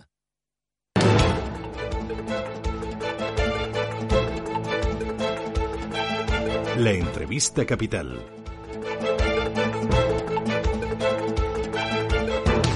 El turismo no verá la luz esta Semana Santa. El temor a una cuarta ola ha llevado a las administraciones a aprobar nuevas restricciones a la movilidad, recortes de aforo y otras medidas de control perimetral que mantendrán al sector con el gotero puesto al menos hasta el verano. Dentro del turismo, eh, una de las patas importantes es el sector de las aerolíneas, que además está viendo cómo hay nuevas restricciones en otros países de nuestro entorno, limitándose los viajes internacionales. Javier Gándara es presidente de la Asociación de Líneas Aéreas. Don Javier, ¿qué tal? Buenos días, bienvenido. Hola. Bueno, buenos días, ¿qué tal? Bueno, las expectativas de recuperación se, se posponen, ¿no? Bueno, yo creo que nosotros ya habíamos dado por perdida la Semana Santa, ¿no? Y lo poco que se había abierto, ¿no? Esos tráficos de Alemania a Baleares, en Comunidad Valenciana, eh, no dejaban de ser anecdóticos en cualquier caso. Por eso nosotros seguimos insistiendo que lo suyo es aprovechar ahora para poner los cimientos para que la recuperación empiece esta temporada de verano. Pero aún así, supongo que será un mazazo, aunque mm, eh, ya Semana Santa se preveía que fuera poco, un mazazo es lo que está pasando en Alemania, ¿no? A estudiar prohibir las vacaciones de forma temporal. Reino Unido también va a poner multas de cinco mil y pico libras, ¿no? A cada ciudadano que salga de vacaciones estos días. Eh, esto supongo que es eh, lluvia sobre mojado, aunque el porcentaje de ocupación fuera poco, era algo. Sí, no, por supuesto que todo suma, ¿no? Pero bueno, es que es la tonía que ya llevamos.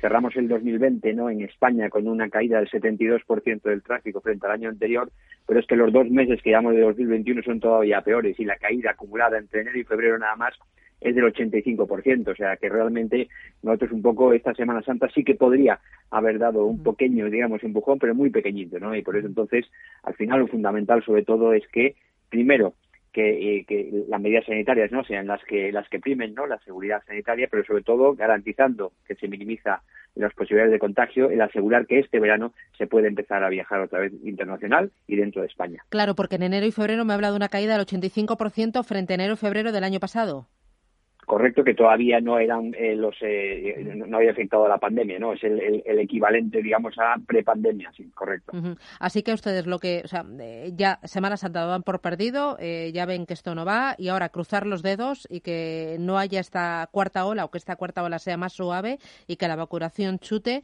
para que verano pueda salvarse bueno, no solo cruzar los dedos, sino hacer cosas, ¿no? Nosotros pensamos que realmente es fundamental, ¿no? Primero, el que, eh, al menos a nivel de Europa, se tomen medidas de forma coordinada, ¿no? De forma de que si un país, por poner un ejemplo, ¿no? Está en nivel de riesgo eh, eh, amarillo, ¿no? Y otro está en verde, que las condiciones sean iguales independientemente de cuáles son los dos países. Lo que no pasa hoy en día, donde cada país europeo está tomando una serie de medidas por su cuenta, ¿no? Y luego lo segundo es que, claro, ahora mismo vamos a tener ya, dentro de poco, ese certificado digital verde como tal, pero claro, eso es una herramienta al final de lo que depende luego para que eso funcione, que los distintos estados vayan pues eh, poniendo distintas eh, restricciones, ¿no? Y, haciendo que, por ejemplo, si alguien está vacunado, que pueda estar eximido de hacerse pruebas eh, PCR, como es obligatorio para entrar en España, o que esas pruebas PCR, que son muy caras y además tardan tiempo en sacarse, que se puedan por reemplazar por pruebas de antígenos que son más asequibles y además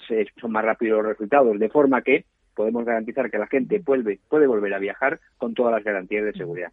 Pero por lo que me dice, lo más prioritario es que haya una normativa clara y una normativa común a nivel europeo, bueno, a nivel internacional, pero sobre todo a nivel europeo por supuesto, idealmente a nivel global, pero al menos dentro de Europa, de forma que entonces no sea el sudoku que ahora mismo hay que hacer prácticamente para saber lo que tienes que hacer de un país a otro, porque además es lo que tienes que hacer en el vuelo de ida, pero luego lo que tienes que hacer a la vuelta. Por poner un ejemplo, ¿no? Ahora mismo prácticamente los viajes del Reino Unido a España están limitados solamente a motivos esenciales, pero aún así, alguien que viene ¿no? del Reino Unido a España y luego se vuelve, se tiene que hacer una PCR 72 horas antes de llegar a España, luego a la hora de volver tiene que hacerse otra PCR, estar 10 días de cuarentena y volverse a hacer una prueba en el día 8, me parece, de esa cuarentena. Claro, así es imposible plantearse la recuperación de los viajes. Lo suyo sería, ahora que va avanzando pues el ritmo de vacunación, el ver cómo se pueden ir relajando esas restricciones sin poner en riesgo, por supuesto, la seguridad sanitaria. Claro, y además una normativa, como usted me estaba contando, que se coge con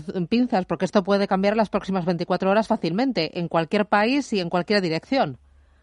Sí, e, eso es un poco lo que estamos ahora mismo viendo, ¿no? Pues, por ejemplo, pues eh, eh, hace unos días Alemania anunció el que eh, habría, ¿no? Un poco para esta Semana Santa, ¿no? La posibilidad de que los alemanes viniesen a Baleares o a Comunidad Valenciana y algún otro destino dentro de España. Eso hizo que las reservas ¿no? de alemanes para venir entonces se multiplicasen. En muchos casos las compañías aéreas hemos puesto o nuevos vuelos o más frecuentes y ahora se ha truncado todo porque han dicho no que mejor que no vengan. ¿no? Entonces eso es, digamos, desafortunadamente el pan nuestro de cada día. Lo estamos viendo continuamente. Por eso las compañías aéreas estamos planificando semana a semana y aportando la máxima flexibilidad posible. Y casi todas las compañías lo que estamos haciendo es dando flexibilidad a los viajeros para que si al final hay un cambio de planes por motivos ajenos a nuestra voluntad que puedan pues cambiar sus vuelos sin ningún tipo de problema. Claro, hoy mismo tengo entendido que los directores ejecutivos de Airlines for Europe, eh, que incluye a los responsables de líneas aéreas como EasyJet, como Ryanair, eh, como Airlines, como Volotea, TUI también, eh, van a debatir estos obstáculos normativos, el no saber o el no tener una norma común, al menos para toda Europa, ¿no? Para ustedes un poco saber a qué atenerse. Y los viajeros también, claro, porque estamos totalmente despistados. Claro, por supuesto, es lo que, a lo que me refería antes un poco así de, de, broma del sudoku, ¿no? Que hay que hacer prácticamente para saber los requisitos. Entonces sí, es fundamental el que sean unos requisitos coordinados, al menos a nivel de Europa, pero luego que esos requisitos entonces se implementen de una forma eficiente. Por eso yo insisto que el certificado digital, que es una herramienta, porque es una herramienta que va a permitir comprobar sin, eh, digamos, ningún tipo de problema de privacidad y de forma eficiente y fehaciente que una de, una de las siguientes tres cosas. O bien que el pasajero se ha vacunado ya, o bien que se ha hecho una test, un, test, el, el, que, el que sea, el que corresponda, o bien que tiene los anticuerpos porque ya ha pasado la COVID. Entonces, claro, es con esa información es con la que los estados entonces tendrán que decidir, pues, si cumples esto y esto y esto, entonces, pues podrás viajar. Y a ser posible que esas condiciones sean las mismas en toda Europa, de forma que entonces el viajero, en primer lugar, las compañías y luego los gobiernos, pues tengamos certidumbre y podamos volver a recuperar y a, a disfrutar de las cosas maravillosas que viajar permite, pero sin tener ningún tipo de problema de seguridad sanitaria. ¿Y usted cree que el certificado digital lo tendremos antes del verano? Bueno, eso es lo que la Comisión Europea ha dicho. Es cierto que la Comisión ha hecho la propuesta, ahora está en el trámite legislativo, primero con el Parlamento Europeo, luego con el Consejo, pero los plazos que han eh, hablado es para que esté implementado antes del verano. Claro, ahora lo que falta es que los distintos Estados miembros luego ya vean en función de eso cómo modifican las restricciones que ese certificado va a poder eh, hacer que se comprueben, pero es fundamental el que esas condiciones se unifiquen entre Europa y que además que sea un poco lo más proporcionadas posibles. Claro, eh, quizás también será interesante que los gobiernos eh, levanten la mano a la movilidad entre países una vez que los grupos de riesgo, los grupos más vulnerables, estén todos vacunados, no esperar a esa inmunidad de rebaño. Efectivamente, yo creo que en primer lugar es, es importante, y no me de decirlo, que lo primero no es la seguridad sanitaria, pero por supuesto que eso hay que equilibrarlo no y hay que conseguir realmente ese equilibrio con el que pueda recuperarse otra vez la movilidad. Y obviamente una vez que los grupos de, de, riesgo no estén ya vacunados, se reduce no significativamente lo que es la mortalidad en un lado y también el número de hospitalizaciones graves, ¿no? Y eso hace entonces que se pueda replantear una relajación de esas medidas sin que ello afecte a la seguridad sanitaria, que es la primera prioridad de todos. Claro, en el. Eh, no sé si han estado echando ustedes cálculos. ¿Para cuándo esperan eh, recuperar los niveles pre-COVID? Bueno, pues yo creo que, aunque es difícil un poco de saberlo, pero eh, todo parece indicar que es bastante probable que al menos hasta el 2023 o 2024 no se recuperen los niveles de tráfico aéreo previos a la pandemia. También es cierto que va a ir distinto en función de segmentos, ¿no? Y entonces los segmentos que primero se van a recuperar o que ya están pasando así es, por ejemplo, el tráfico doméstico, antes que el, internacional. Por ejemplo, antes hablaba de una caída del 72% del tráfico total en España, el doméstico solo, entre comillas, cayó un 60%. O sea, el tráfico doméstico es el primero que se va a recuperar. La gente tiene más confianza de momento a moverse dentro de sus propias fronteras. Luego será el tráfico de medio recorrido, el intraeuropeo, en nuestro caso no, y luego el de largo recorrido tardará algo más.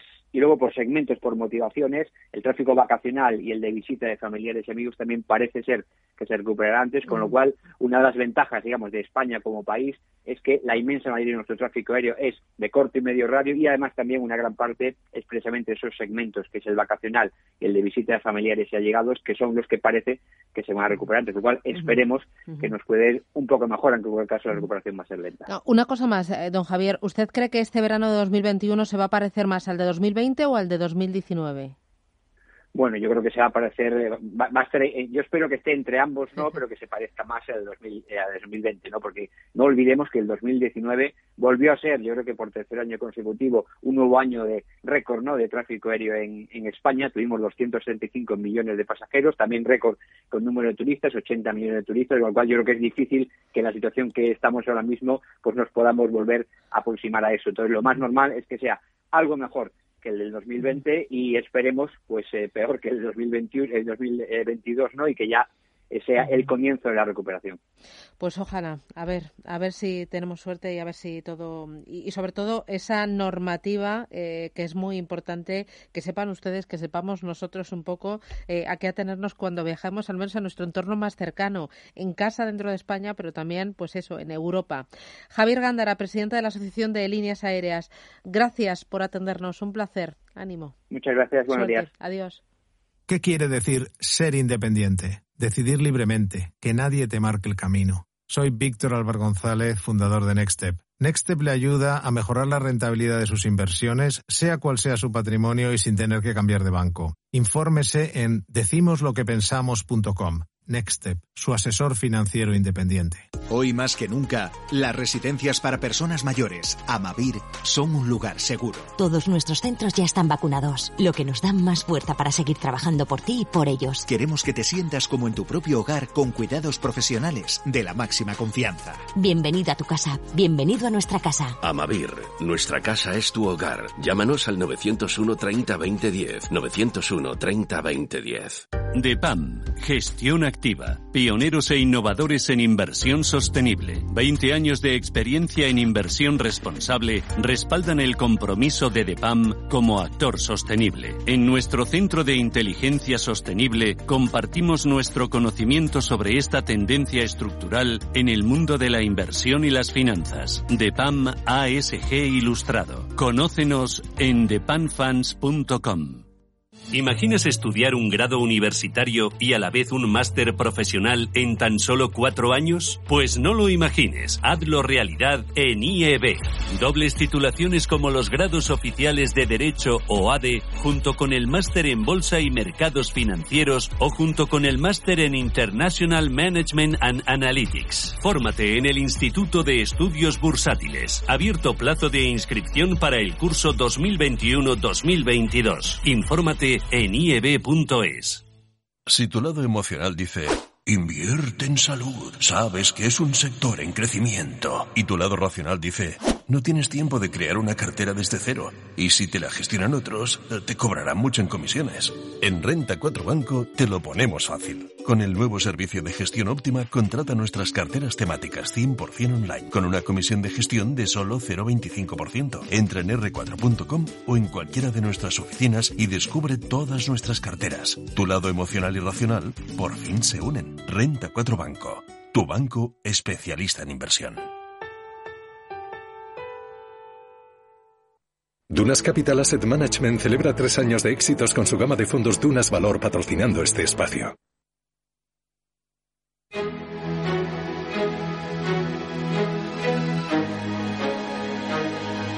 En Radio Intereconomía, la tertulia capital con Susana Criado. Tertulia Capital aquí en Radio Intereconomía con Jorge Hodgson. Jorge, ¿qué tal? Buenos días, bienvenido. Muy buenos días, Susana. Jorge es eh, director y fundador de JH Asesores Financieros y Bancarios y está en Canarias hoy por encima de los 30, no 20. ¿Cuántos, cuántos? O sea, ya en la playa, ¿no? Bueno, playa dentro de lo que cabe. Estamos a 30 grados, exactamente. Bueno, 28, casi, 28 grados ahora a las 7 y 29 de la mañana. Ya, tú sabes las ganas Pero que, que, estamos tengo. en fase 3, Susana, ¿eh? Estamos en fase 3, ¿eh? O sea que... Tengo eh, yo unas ganas de playa, no te lo puedes ni imaginar, ¿eh? Es que, o sea, es lo único, o sea, sueño con eso, sueño con eso. Con espacio, libertad, playita, las chanclas. Bueno, bueno, bueno, bueno. Eduardo Abad, presidente de UPTA, la Unión de Profesionales y Trabajadores Autónomos. ¿Qué tal, Eduardo? Buenos días. Mucho peor que Jorge, estamos, desde luego. Porque, escuchar por la mañana a las siete, a las siete y media, veintitantos grados en, Canarias, pues vamos, es, total, es una envidia total. Y más Felicidades, Jorge. Tú y yo estamos en Madrid y aquí no hay playa. Manuel Romera, ¿qué tal? Buenos días. Buenos días. Susana, yo a punto de bañarme en la bañera, ¿eh? después de lo que has dicho. ¿eh? Tú también la echas de menos, ¿a que sí, eh? que te conozco. Es la, única solución. Tú ahí echas de menos el barquito con la paellita. Os estoy poniendo los dientes largos. Mira, eh, Manuel Romera es director del sector financiero del Instituto de Empresa. Bueno, habéis escuchado la entrevista al responsable de las líneas aéreas, pero quiero que escuchéis también las declaraciones ayer de Darias y también de Ayuso por el tema de las restricciones por Semana Santa y por el tema también del toque de queda. Escuchar. Que cada comunidad autónoma puede, y de hecho mm, se está produciendo así, establecer medidas más restrictivas que esta. Por tanto, queda también al albur de las comunidades autónomas, en función de su situación epidemiológica, establecer medidas más restrictivas como si vemos, vamos a cada una de ellas, vemos que ya la han hecho y ya la han tomado. Trasladar las cenas a los domicilios porque se cierra la hostelería, por ejemplo, ya les adelanto que casi seguro que sube el virus. Y ya lo que tengo claro, clarísimo es que si se cierran los comercios, los gimnasios, la hostelería, la restauración, los cines, los teatros, todo en Madrid, le aseguro que lo que se dispara es el paro. Romera, llevamos así año y pico ya, ¿eh? ¿eh? Un pasito para adelante, dos para atrás, a vueltas con el toque de queda, con las restricciones y al final todos, ¿qué hacemos? Ser responsables y ante la duda nos quedamos en casa porque cada vez podemos hacer menos. Y esto a la economía es que eh, cuando intentamos sacar la cabeza nos la otra vez hacia abajo, ¿no? ¿Cómo lo ves? me, da, me, da, me da mucho miedo, ¿no? Que, mm que el sistema descarrile. O sea, yo cuando oye, oyes al, invitado que has tenido, ¿no? Del INSER diciendo que este, este verano podía parecerse más al 2020 que al 2019, yo lo veo terrorífico, ¿no? Es decir, yo es el momento de poner operativa, ¿no? En el ambiente. O sea, en el fondo, mm, igual que, que en cualquier escuela de negocios, por ejemplo, como la nuestra, ¿no? Hay un, hay un, un pasaporte para ver si, si, si tienes o no tienes el, el virus y para hacer un test de antígenos, que tampoco es tan complicado. Algunos de los programas de alta dirección que nosotros tenemos, por las mañanas cuando llegas, cuando llegas te hacen un test de antígenos para, para, para realizar el programa y hay muchas maneras ¿no? de tener un pasaporte de, de salud y de, y de, propio Mallorca, ¿no? que, Alemania pone el rito en el cielo. Yo el otro día fui a Mallorca y me hicieron un test de antígenos cuando entré en el aeropuerto y, Santas Pascuas, es decir, y, entras en el, en el planteamiento.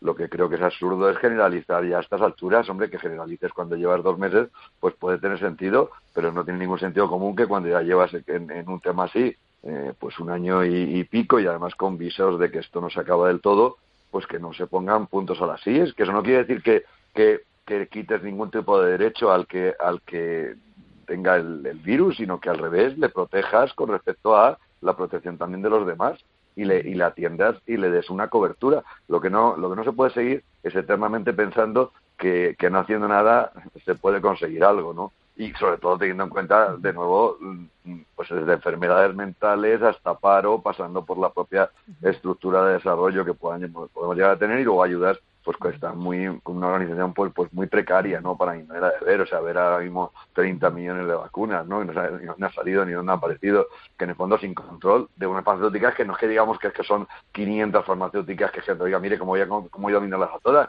que, que son media docena de farmacéuticas lo que hay que dominar y equilibrar, sobre todo en algo tan tan tan necesario y tan de salud pública como lo que implica una pandemia de este nivel a nivel mundial. Con lo cual esto demuestra que sin meterme con lo fácil, pero siendo realistas, que los políticos pues están de nuevo a verlas venir, decir que lo mismo que ocurría cuando no había mascarillas o te decían que podías ir al supermercado cuando era un absurdo total o simplemente los propios confinamientos, ¿no? que en el fondo nadie sabe exactamente a, qué se refieren con el confinamiento ni cómo se va a poder desarrollar, ¿no? porque porque no por una parte están cerrados, por otra parte quieren cerrarlos, por otra parte eh, dejamos a los extranjeros que lleguen, por otra parte a los nacionales no, al extranjero tampoco le pides una, pues, no sé, es, simplemente sentido común, es decir, es una, yo es una falta de sentido común bastante, ¿no? Ya. Eduardo. Yo es que me sigo pensando lo mismo que, que, pensaba, pues, eh, cuando estábamos en los momentos más duros de la pandemia, ¿no? Primero, antes de nada, está la salud, pero también, primero, antes de nada, lo que tenemos es que tener eh, un mensaje claro desde la Unión Europea. Lo del descubrir 30 millones de dosis en Italia esperando a ser trasladadas a otro país, eh, bueno, en una situación en la que eh, no debe de ser tan difícil que seamos capaces de, vacunar a la mayor parte de, la ciudadanía para que pueda eh, volver a cierta normalidad. Vamos, yo sigo, pues de alguna manera alucinado en que un país desarrollado como el nuestro, en una Unión Europea como la nuestra, no seamos capaces de eh, hacer vacunas masivas a, los ciudadanos para que eh, de alguna manera empecemos a recuperar la situación de normalidad eh, de, antes de la pandemia en todo aquello que se pueda que se pueda hacer. Me parece que es un absoluto disparate, falta de seriedad, falta de, de planificación total que la Unión Europea a estas alturas no tenga eh, bueno pues eh, desarrollado un sistema que nos permita a todos pues tener una movilidad eh, acorde a la situación que, que, se veía prepandémica. Ojo, que aquí estamos hablando de que la propia Alemania ayer la presidenta pedía disculpas, o sea, no estamos hablando de que sea un problema de España, estamos hablando de que la Unión Europea está patinando estrepitosamente con lo que es la gestión de, de esta pandemia y sobre todo la gestión de la vacunación de los ciudadanos eh, europeos, que es un auténtico desastre. Eh, Jorge, tú ahí en Canarias, ahora con lo que está pasando con eh, Alemania, que también dice que estudia prohibir de forma temporal los viajes al extranjero. Reino Unido también multas de cinco mil y pico libras a los ciudadanos que salgan de vacaciones. Ayer leía que, que bueno, las aerolíneas habían ofrecido plazas por, o sea, 510.000 plazas para Semana Santa entre Londres y la península, también Canarias incluido, y claro, eso se lo han comido todo con patatas en unos poquitos días. Y hemos escuchado al responsable de las líneas aéreas que dice, lo que pedimos es una normativa común, que esto es un sudoku, no sabemos cómo trabajar ni cómo, eh, no sé, allí en Canarias esto de Alemania y de, Reino Unido habrá sentado fatal. Claro, vamos a ver, aquí la, cuestión es la siguiente. Eh, primero tenemos que partir que la situación empezaría aquí en Canarias es crítica, Susana, ¿vale? Los datos son muy malos, ¿vale? O sea, el 74% del turismo, de los ingresos de, Canarias dependen directamente del turismo, 74%, no nos olvidemos. Y bueno, pues aquí en Canarias, para que tú veas cómo está la cosa, se han destruido 72.300 empleos. Más gente, una barbaridad, ¿vale? Y hay actualmente 368.000 desempleados. ¿Qué ocurre? Eh, esto es una debacle. O sea, Canarias eh, no hay un no hay un plan, ¿vale? Eh, dependemos directamente del turismo y claro, todas esas noticias pues son un jarro de agua fría para, para el turismo, ¿no? Tenemos que pensar que no solo son los hoteles, ¿vale? Tenemos que son empresas que le venden a los hoteles, Susana. O sea, está todo muy relacionado. Son empresas de servicios, empresas de distribución, ¿no? Entonces, claro, la situación cada vez es peor. Yo escuchaba antes a mis compañeros, totalmente de acuerdo con ellos, que, es de vergüenza, ¿vale? Que, que, que, que, en el siglo donde vivimos, ¿no? Actualmente, y lo que estamos haciendo, como si tenemos ya una vacuna, ¿por qué no aceleramos el plan de vacunación? ¿Por qué no imitamos a, a, Israel? ¿Por qué no imitamos a los americanos? Hoy salía la noticia de que Chipre, justamente, eh, habría abierto, ¿vale? Eh, y Grecia abrían el turismo a los vacunados, ¿sabes, no? O sea, eh, eh, eh, estamos, es que yo creo que estamos parados y la situación cada vez más crítica. Y lo que estamos viendo aquí en el despacho, que Manuel también lo verá con, con bueno, con, sus indicadores y demás y tal, la situación va a ser mucho peor que, el año pasado, Susana. O sea, la situación es crítica. Aquí en, Canarias cada día desaparecen 12 empresas. 12. O sea, o sea claro, a mí me, me sorprende, además lo digo abiertamente, cómo nos estamos centrando en tonterías y machangadas, como digo yo, en vez de centrarnos en ayudar, ¿vale? Y esperando a, junio, que si las ayudas, viviendo en la nube, ¿no? O sea, no, no somos conscientes de, del impacto, ¿no? Bueno, ahora cuando dices lo de mm, eso que estamos perdiendo el tiempo, eh, justo hoy en el diario no, en el Confidencial cuentan que más de la mitad de los países de la Unión Europea no ha ratificado aún el reparto de los fondos europeos.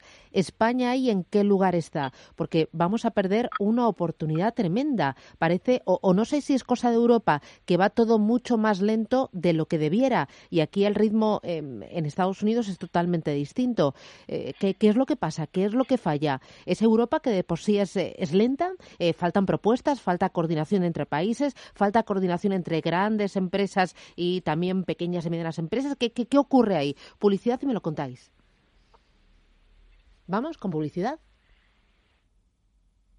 ¿Quieres invertir parte de tus ahorros en las mejores compañías europeas de pequeña y mediana capitalización bajo criterios de alta calidad y crecimiento? ¿Buscas hacerlo a través de un equipo experimentado y galardonado que ha conseguido batir al mercado de manera consistente en el tiempo? Si estás interesado, infórmate a través de tu entidad o asesor financiero de confianza sobre los fondos de inversión de Lombia Capital. Compromiso y valor añadido a largo plazo. Lombia Capital. Más información en lombia.com.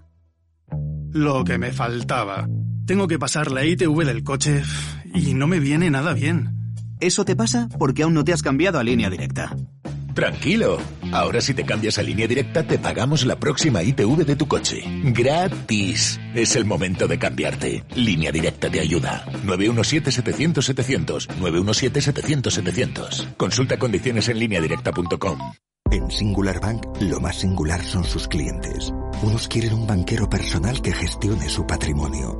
Otros prefieren tomar sus propias decisiones. Y hay algunos que quieren ambas cosas. En Singular Bank, cada cliente tiene su banco. Singular Bank no es para todos, es para ti. Nos espera un gran futuro, lleno de nuevas ilusiones con sabor a victoria. Nos lo merecemos. Y como la gran familia que somos, lo haremos juntos, sin dejar a nadie atrás, porque cuando hay hambre de alegrías, nada puede parar a una familia.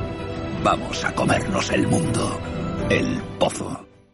GESConsult lanza un nuevo fondo de inversión. GESConsult Renta Fija Horizonte 2023. Un fondo de renta fija con un pago anual del 0,5% para un perfil de cliente conservador que antes de invertir su dinero quiere conocer la rentabilidad que le va a dar cada año el fondo. Descubra cómo GESConsult Renta Fija Horizonte 2023 puede rentabilizar sus ahorros. Contrátelo ya a través de gesconsult.com. Invierta en GESConsult. Para más información consulte el folleto del fondo. El objetivo no constituye una promesa de rentabilidad o rendimiento. La rentabilidad no está garantizada. Este objetivo se basa en el cumplimiento de las hipótesis de mercado formuladas por el gestor y no constituye ninguna promesa de rendimiento. La situación financiera real de los emisores podría ser menos favorable de lo previsto, lo que podría provocar una disminución de la rentabilidad del fondo. En Intereconomía, la tertulia capital. Thank you. Bueno, yo pensaba que la lentitud era algo solo de España, porque estamos a otras cosas, a los líos de las mociones de censura y también la convocatoria de elecciones y los movimientos de sillas. Pero justo eh, hoy estoy leyendo que fue a mediados de julio de 2020 cuando el Consejo Europeo adoptó esa decisión histórica de poner ese paquete extraordinario de ayudas, esos fondos Next Generation. El objetivo era relanzar la economía con 700 y pico mil millones de euros, 140 mil millones para España. Ojo, ocho meses más tarde, apenas 13 países han ratificado la decisión sobre recursos propios. Romera, ¿qué falla aquí? Mm.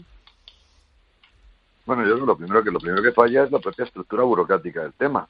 Es decir, eh, la propia COE ha dicho que, eh, que, del, del total de, de, financiación posible va a llegar, o, sea, o va a llegar a buen fin el 39% en el mejor de los casos simplemente por razones burocráticas, es decir, por una ley de subvenciones eh, públicas y por una ley de contratos del Estado que hay que cambiar.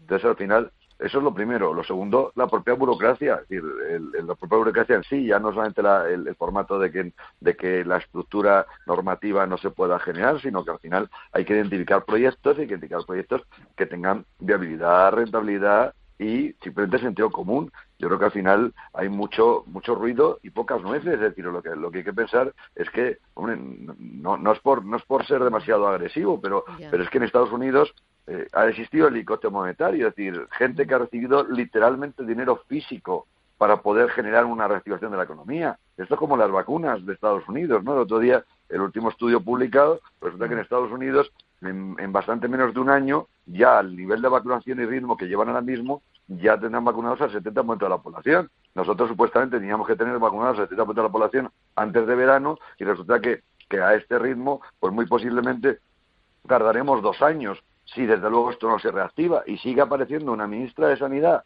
que dice que existen las vacunas, que, vienen, que en abril vendrán, que habla de millones de vacunas y sigue habiendo una lentitud espectacular, tanto en la avenida como yo creo que en la dispensación de las mismas. Es decir, con una vacuna, no sé, con todos mis respetos, no suena a ser ingeniero aeronáutico y hacer una nave al espacio, o sea, que es que es poner una inyección y resulta que, que, en los hospitales sigue habiendo una especie de limitación, ¿no? O incluso los farmacéuticos, como si poner una inyección fuese algo verdaderamente dificilísimo. O la propia operativa de, un pasaporte eh, eh, COVID. O sea, es que el pasaporte COVID, que no suena a ciencia ficción, que es que no hay que hacer un algoritmo neperiano, que es que lo que hay que hacer es simplemente un pasaporte en una estructura de base de datos eh, bien concebido y estructurado en, en, una organización administrativa como la que tenemos en países desarrollados. O sea, es que, es que está, está tirado. O sea, esto es como si, la gente no pudiese, no pudiese votar. O sea, yo creo que en el fondo lo que hay es, pues eso, como tú bien dices, ¿no? Que se nos tocaba más si Pablo Iglesias abraza o no abraza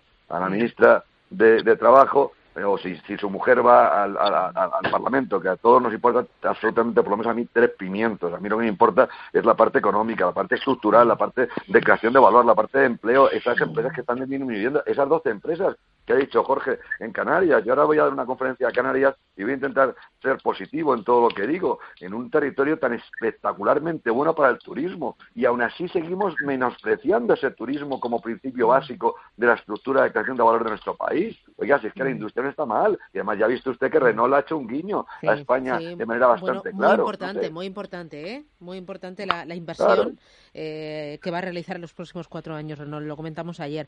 Eh, voy con eh, Eduardo. tú este retraso porque o sea, tenemos ese dinero y también el tema de los 11.000 millones de euros que siempre hemos dicho que es poquito y que llega muy tarde y con cuentagotas bueno, de los 11.000 millones de euros, realmente 5.000 millones son los que se van a distribuir eh, entre las comunidades autónomas y 2.000 millones van a ir directamente a Canarias y, Baleares, ¿no? Eh, en este proceso que eh, durará 40 días. Esto sí tenemos tasado el tiempo en el que se deben de poner las correspondientes publicaciones por parte de los gobiernos autonómicos publicaciones de las órdenes, ¿no? Para poder, eh, bueno, inyectar directamente a la economía ese, ese 7.000 millones de euros en total que van a ir directos a cubrir los eh, gastos eh, corrientes de autónomos y pequeñas empresas. En cuanto a los fondos Generation, bueno, pues digamos que Europa sigue padeciendo los mismos problemas que lleva padeciendo desde, desde su constitución, ¿no?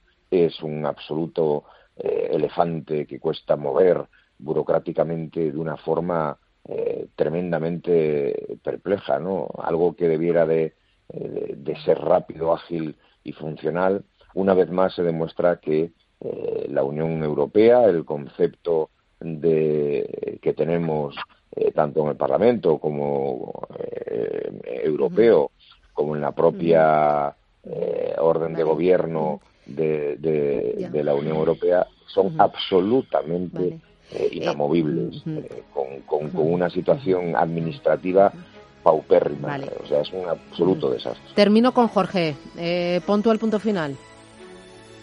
Pues yo digo que esto es como el último de estampita, Susana. O sea, que, se lo digo en serio y, lo digo con, con franqueza esperar hasta presentar el modelo 200 para que nos den una ayuda y encima todos los códigos de actividad no están incluidos las empresas, o sea que muchos no van a recibir las ayudas, ¿vale? O sea que, ya se pueden, como dice Manuel, a poner pasta a los ciudadanos, ¿entiendes, no? Mm, qué triste, chicos. Eh, Manuel Romera, Jorge Hodgson, Eduardo Abad, cuidaros mucho y que tengáis buen día. Disfruta de las vistas, Jorge, de la playa y nada, mándanos una fotito. Cuídate. Ahora te Báñate por nosotros. Adiós, chao, chao. Buen día a todos. Buen día a todos.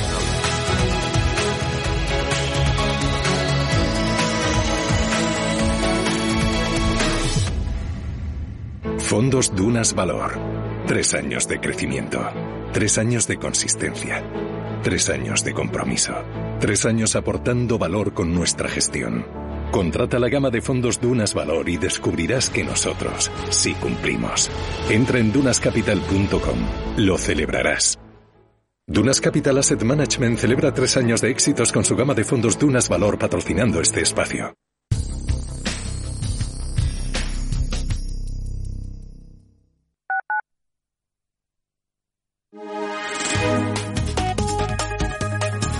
MAPRE patrocina la información del tiempo. Buenos días, llegamos al penúltimo día de la semana. En el extremo norte peninsular amanece con intervalos nubosos más abundantes en el Cantábrico Oriental, tendiendo a desaparecer con el avance del día. Intervalos de nubes bajas matinales en el norte de Castilla y León y en el entorno del Golfo de Cádiz y el este del área mediterránea. Las temperaturas, por su parte, subirán en Canarias, alcanzando valores significativamente más altos de lo habitual para estas fechas y las diurnas, por su parte, bajarán en el Cantábrico Oriental y en el Alto Ebro, subiendo más en Galicia. MAPRE ha patrocinado la información del tiempo.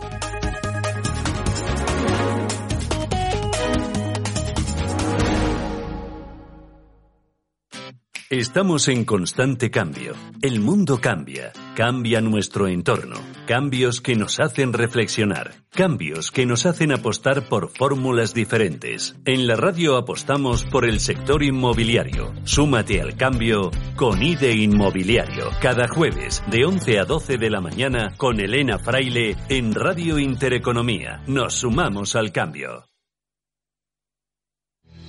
Radio Intereconomía Información económica con rigor, veracidad y profesionalidad. Nuestros oyentes son lo que escuchan. Estrictos, precisos, honestos, competentes y capacitados. Di que nos escuchas. Intereconomía, la radio que se identifica con sus oyentes. Radio Intereconomía, una excelente plataforma para anunciar tu empresa, con una audiencia exclusiva, con poder adquisitivo medio alto y que sabe lo que quiere. Teléfono 919992121 y en comercial arroba intereconomía.com.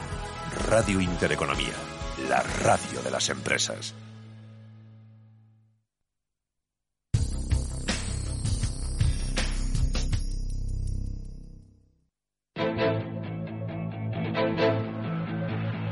La consistencia es maravillosa.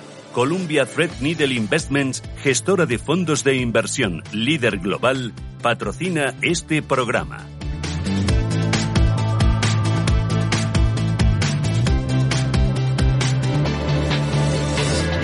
Ocho minutos, llegamos a las nueve de la mañana. Ángeles Lozano, ¿qué tal? Buenos días. De nuevo. Pues eh, muy buenos días eh, y de nuevo muy paraditos en el mercado, movimientos en bandas estrechas, al menos eso es lo que nos dice el futuro del IBEX 35 eh, que está cayendo un 0,16%. Los inversores vuelven a tener muchas dudas, están pendientes de lo que podría ser una nueva ola de contagios por coronavirus, de las nuevas restricciones impuestas por los países, aunque aquí tenemos variaciones. Las últimas en Alemania tras el cierre, el levantamiento y también se habla de la efectividad de las vacunas, especialmente de las de AstraZeneca y mm, de esa pugna entre la Unión Europea y la compañía por eh, las millones de dosis que se han encontrado en eh, Italia. Además, hay ajuste de carteras, lógico en estas fechas, porque estamos a punto de finalizar el primer trimestre del ejercicio. Hoy vamos a conocer la producción industrial de febrero en nuestro país. También se publica el boletín económico del Banco Central Europeo y en Estados Unidos tendremos eh, datos revisados del PIB del cuarto trimestre del pasado ejercicio y como cada jueves en las eh, peticiones semanales de subsidio por desempleo. Prima de riesgo en 63 puntos básicos, rentabilidad del bono a 10 años en el 0,27. En Europa, Paloma, el día paradito arranca también. También paradito con diferentes signos. Estamos viendo el futuro del DAX subiendo un 0,10, totalmente plano el del Eurostock y el del FT100 de Londres recortando un 0,20%. Tenemos ya sobre la mesa el índice GFK de clima de consumo en Alemania, este índice de confianza del consumidor aumenta a menos 6,2 puntos en abril desde los menos 12,7 del mes de marzo. En cuanto a las empresas protagonistas en la jornada de hoy, tenemos en Londres a United Utilities, la compañía de agua que ha proyectado una reducción del 3% en sus ingresos para el año 2021. También otro día más AstraZeneca que ha reducido del 79% al 76% la eficacia de su vacuna contra el COVID. Y Suez y Schneider Electric, las compañías francesas, han anunciado un acuerdo para crear una empresa conjunta que proporcione software para las operaciones de gestión del agua. Y recordemos que venimos de un cierre en Asia con eh, signo mixto. Finalmente ha habido ligeros recortes en el Kospi y en el índice, perdón, en el índice de Shanghai, en el Hansen de Hong Kong, números verdes en Tokio y en Seúl. Futuros en Wall Street anticipando apertura con subidas que son del 0,17% para el Dow Jones de Industriales. En las materias primas vuelven las correcciones al crudo ligero Texas, 60,39 dólares y en las divisas el euro sigue perdiendo terreno frente al billete verde. Un dólar, 18,16 centavos. Los mercados de renta variable global ofrecen numerosas oportunidades de inversión, diversificación con riesgo diferencial y una exposición a tendencias mundiales. Columbia Threadneedle Investments busca la consistencia incluso en tiempos extraordinarios. Tu éxito es nuestra prioridad. Recuerda que tu capital puede estar en riesgo. Consulta con tu asesor financiero. Kim Abril es presidente y gestor de Draco Global SICAP, SICAP de la gestora Gesirius Asset Management. Kim, ¿qué tal? Buenos días, bienvenido. Buenos días, Susana. Oye, ¿cómo ves el mercado? ¿Qué esperas para el día de hoy? Pues bueno, parece que hay ciertas dudas, ¿no? Por si hay una última ola, ¿no? Ya no sabemos si sería la tercera o la cuarta, pero bueno, lo que se habla más es quizás de las declaraciones de Yellen que al final te vienen a decir que pues mientras no se siente la recuperación y se recupere la tasa de desempleo pues no, no habrá medidas de, pues de, política monetaria restrictiva ¿no? Em, pendiente de la inflación, pendiente de los bancos centrales y sobre todo yo creo que lo que más está marcando el ritmo es el tema de el ritmo, o sea, la vacunación y el tema de las nuevas restricciones, el ver que esto no acaba. Sí, parece que en Alemania querían eh, pues volver a cerrar restaurantes en Semana Santa. Parece que se están tirando hacia atrás. Hay muchas dudas en, en cada uno de los países y al final pues supongo que dependerá de en qué país pues prima más la economía o, más el, el, otro tema si hay recursos no para hacer frente no cada país lo afronta a su manera y la verdad que no, no están para nada coordinado al menos en Europa. Dependiendo de las noticias vemos que el dinero va de defensivos a cíclicos y también va de megacaps a empresas de pequeña y mediana capitalización. Esas son y van a ser las triunfadoras de este año 2021 yo te diría que del año 2021 y del año 2022. Y, y sobre todo las pequeñas compañías, al final, el, el, el, que las cíclicas la van mejor es por un tema de subida de tipos que penaliza pues a las compañías más sobrevaloradas como las tecnológicas. Pero el caso de las eh, micro y small caps, que, que, en Draco Global conocemos bien, pues el superplan fiscal de Biden, que son casi dos trillones de, de, de millones de dólares, impacta directamente en la economía real y eso es pequeña empresa. Por tanto, las pequeñas empresas yo creo que serán las grandes beneficiadas, sobre todo en Estados Unidos, durante este año y, el siguiente. Muy bien, Kim, Abril, Draco Global SICAP, gracias por el análisis y que tengas buen negocio. Buen día. Buenos días, Susana.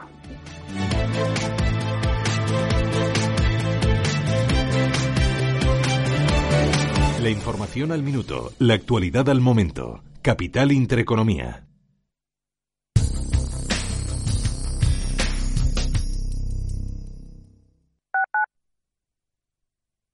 A las profesoras, las cajeras, las taxistas y las limpiadoras. A todas las sanitarias, bomberas y trabajadoras de residencias. A las policías, las amas de casa, las emprendedoras y las cocineras. A las conductoras tanto de metro como de autobús. A las autónomas. Doblegando la curva de la desigualdad. Comunidad de Madrid. En Radio Intereconomía nos adelantamos al futuro y estrenamos My Economy. My Economy es una iniciativa que da voz a los nuevos mercados y tendencias de la era digital. De lunes a viernes y de 3 a 4 de la tarde, My Economy, con distinto protagonismo cada día. La fábrica de inversores, Bitcoin Markets, Enclave Startup, Madrid Innova, Ecosistema Digital, My Economy, en Radio Intereconomía. El futuro es es ahora. ¿Conoces la relación entre cuidar de tu hogar y cuidar de ti? En Murprotec sabemos que cuando eliminamos las humedades de forma definitiva de tu hogar estamos cuidando de ti y de tu familia. Una vivienda libre de humedades es sana y segura. Llámanos al 930 1130 o accede en murprotec.es. Cuidando de tu hogar, cuidamos de ti. En Faunia, los animales están más cerca que nunca. Ven y disfruta de especies tan adorables como el panda rojo o descubre ecosistemas tan sorprendentes como los polos o la jungla. Te esperamos. En Faunia contamos con todas las medidas de higiene y seguridad para que disfrutes de tu visita. Más información en faunia.es. Radio Intereconomía. Nueva época. Misma filosofía. Ofrecer la mejor y más precisa información económica. Hoy más que nunca en la Fundación La Caixa acompañamos a quienes más lo necesitan. Luchamos para que todos los niños y niñas tengan las mismas oportunidades. Ayudamos a quienes tienen más complicado conseguir un empleo y trabajamos para prevenir la soledad de los mayores. Lo hemos hecho antes, lo hacemos ahora y lo seguiremos haciendo. Fundación La Caixa.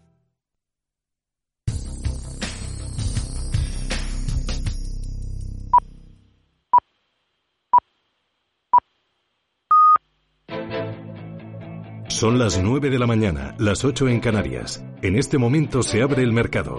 En Capital Intereconomía comienza la transmisión en tiempo real de las primeras operaciones, las tendencias, las reacciones a las noticias, las recomendaciones, las posiciones.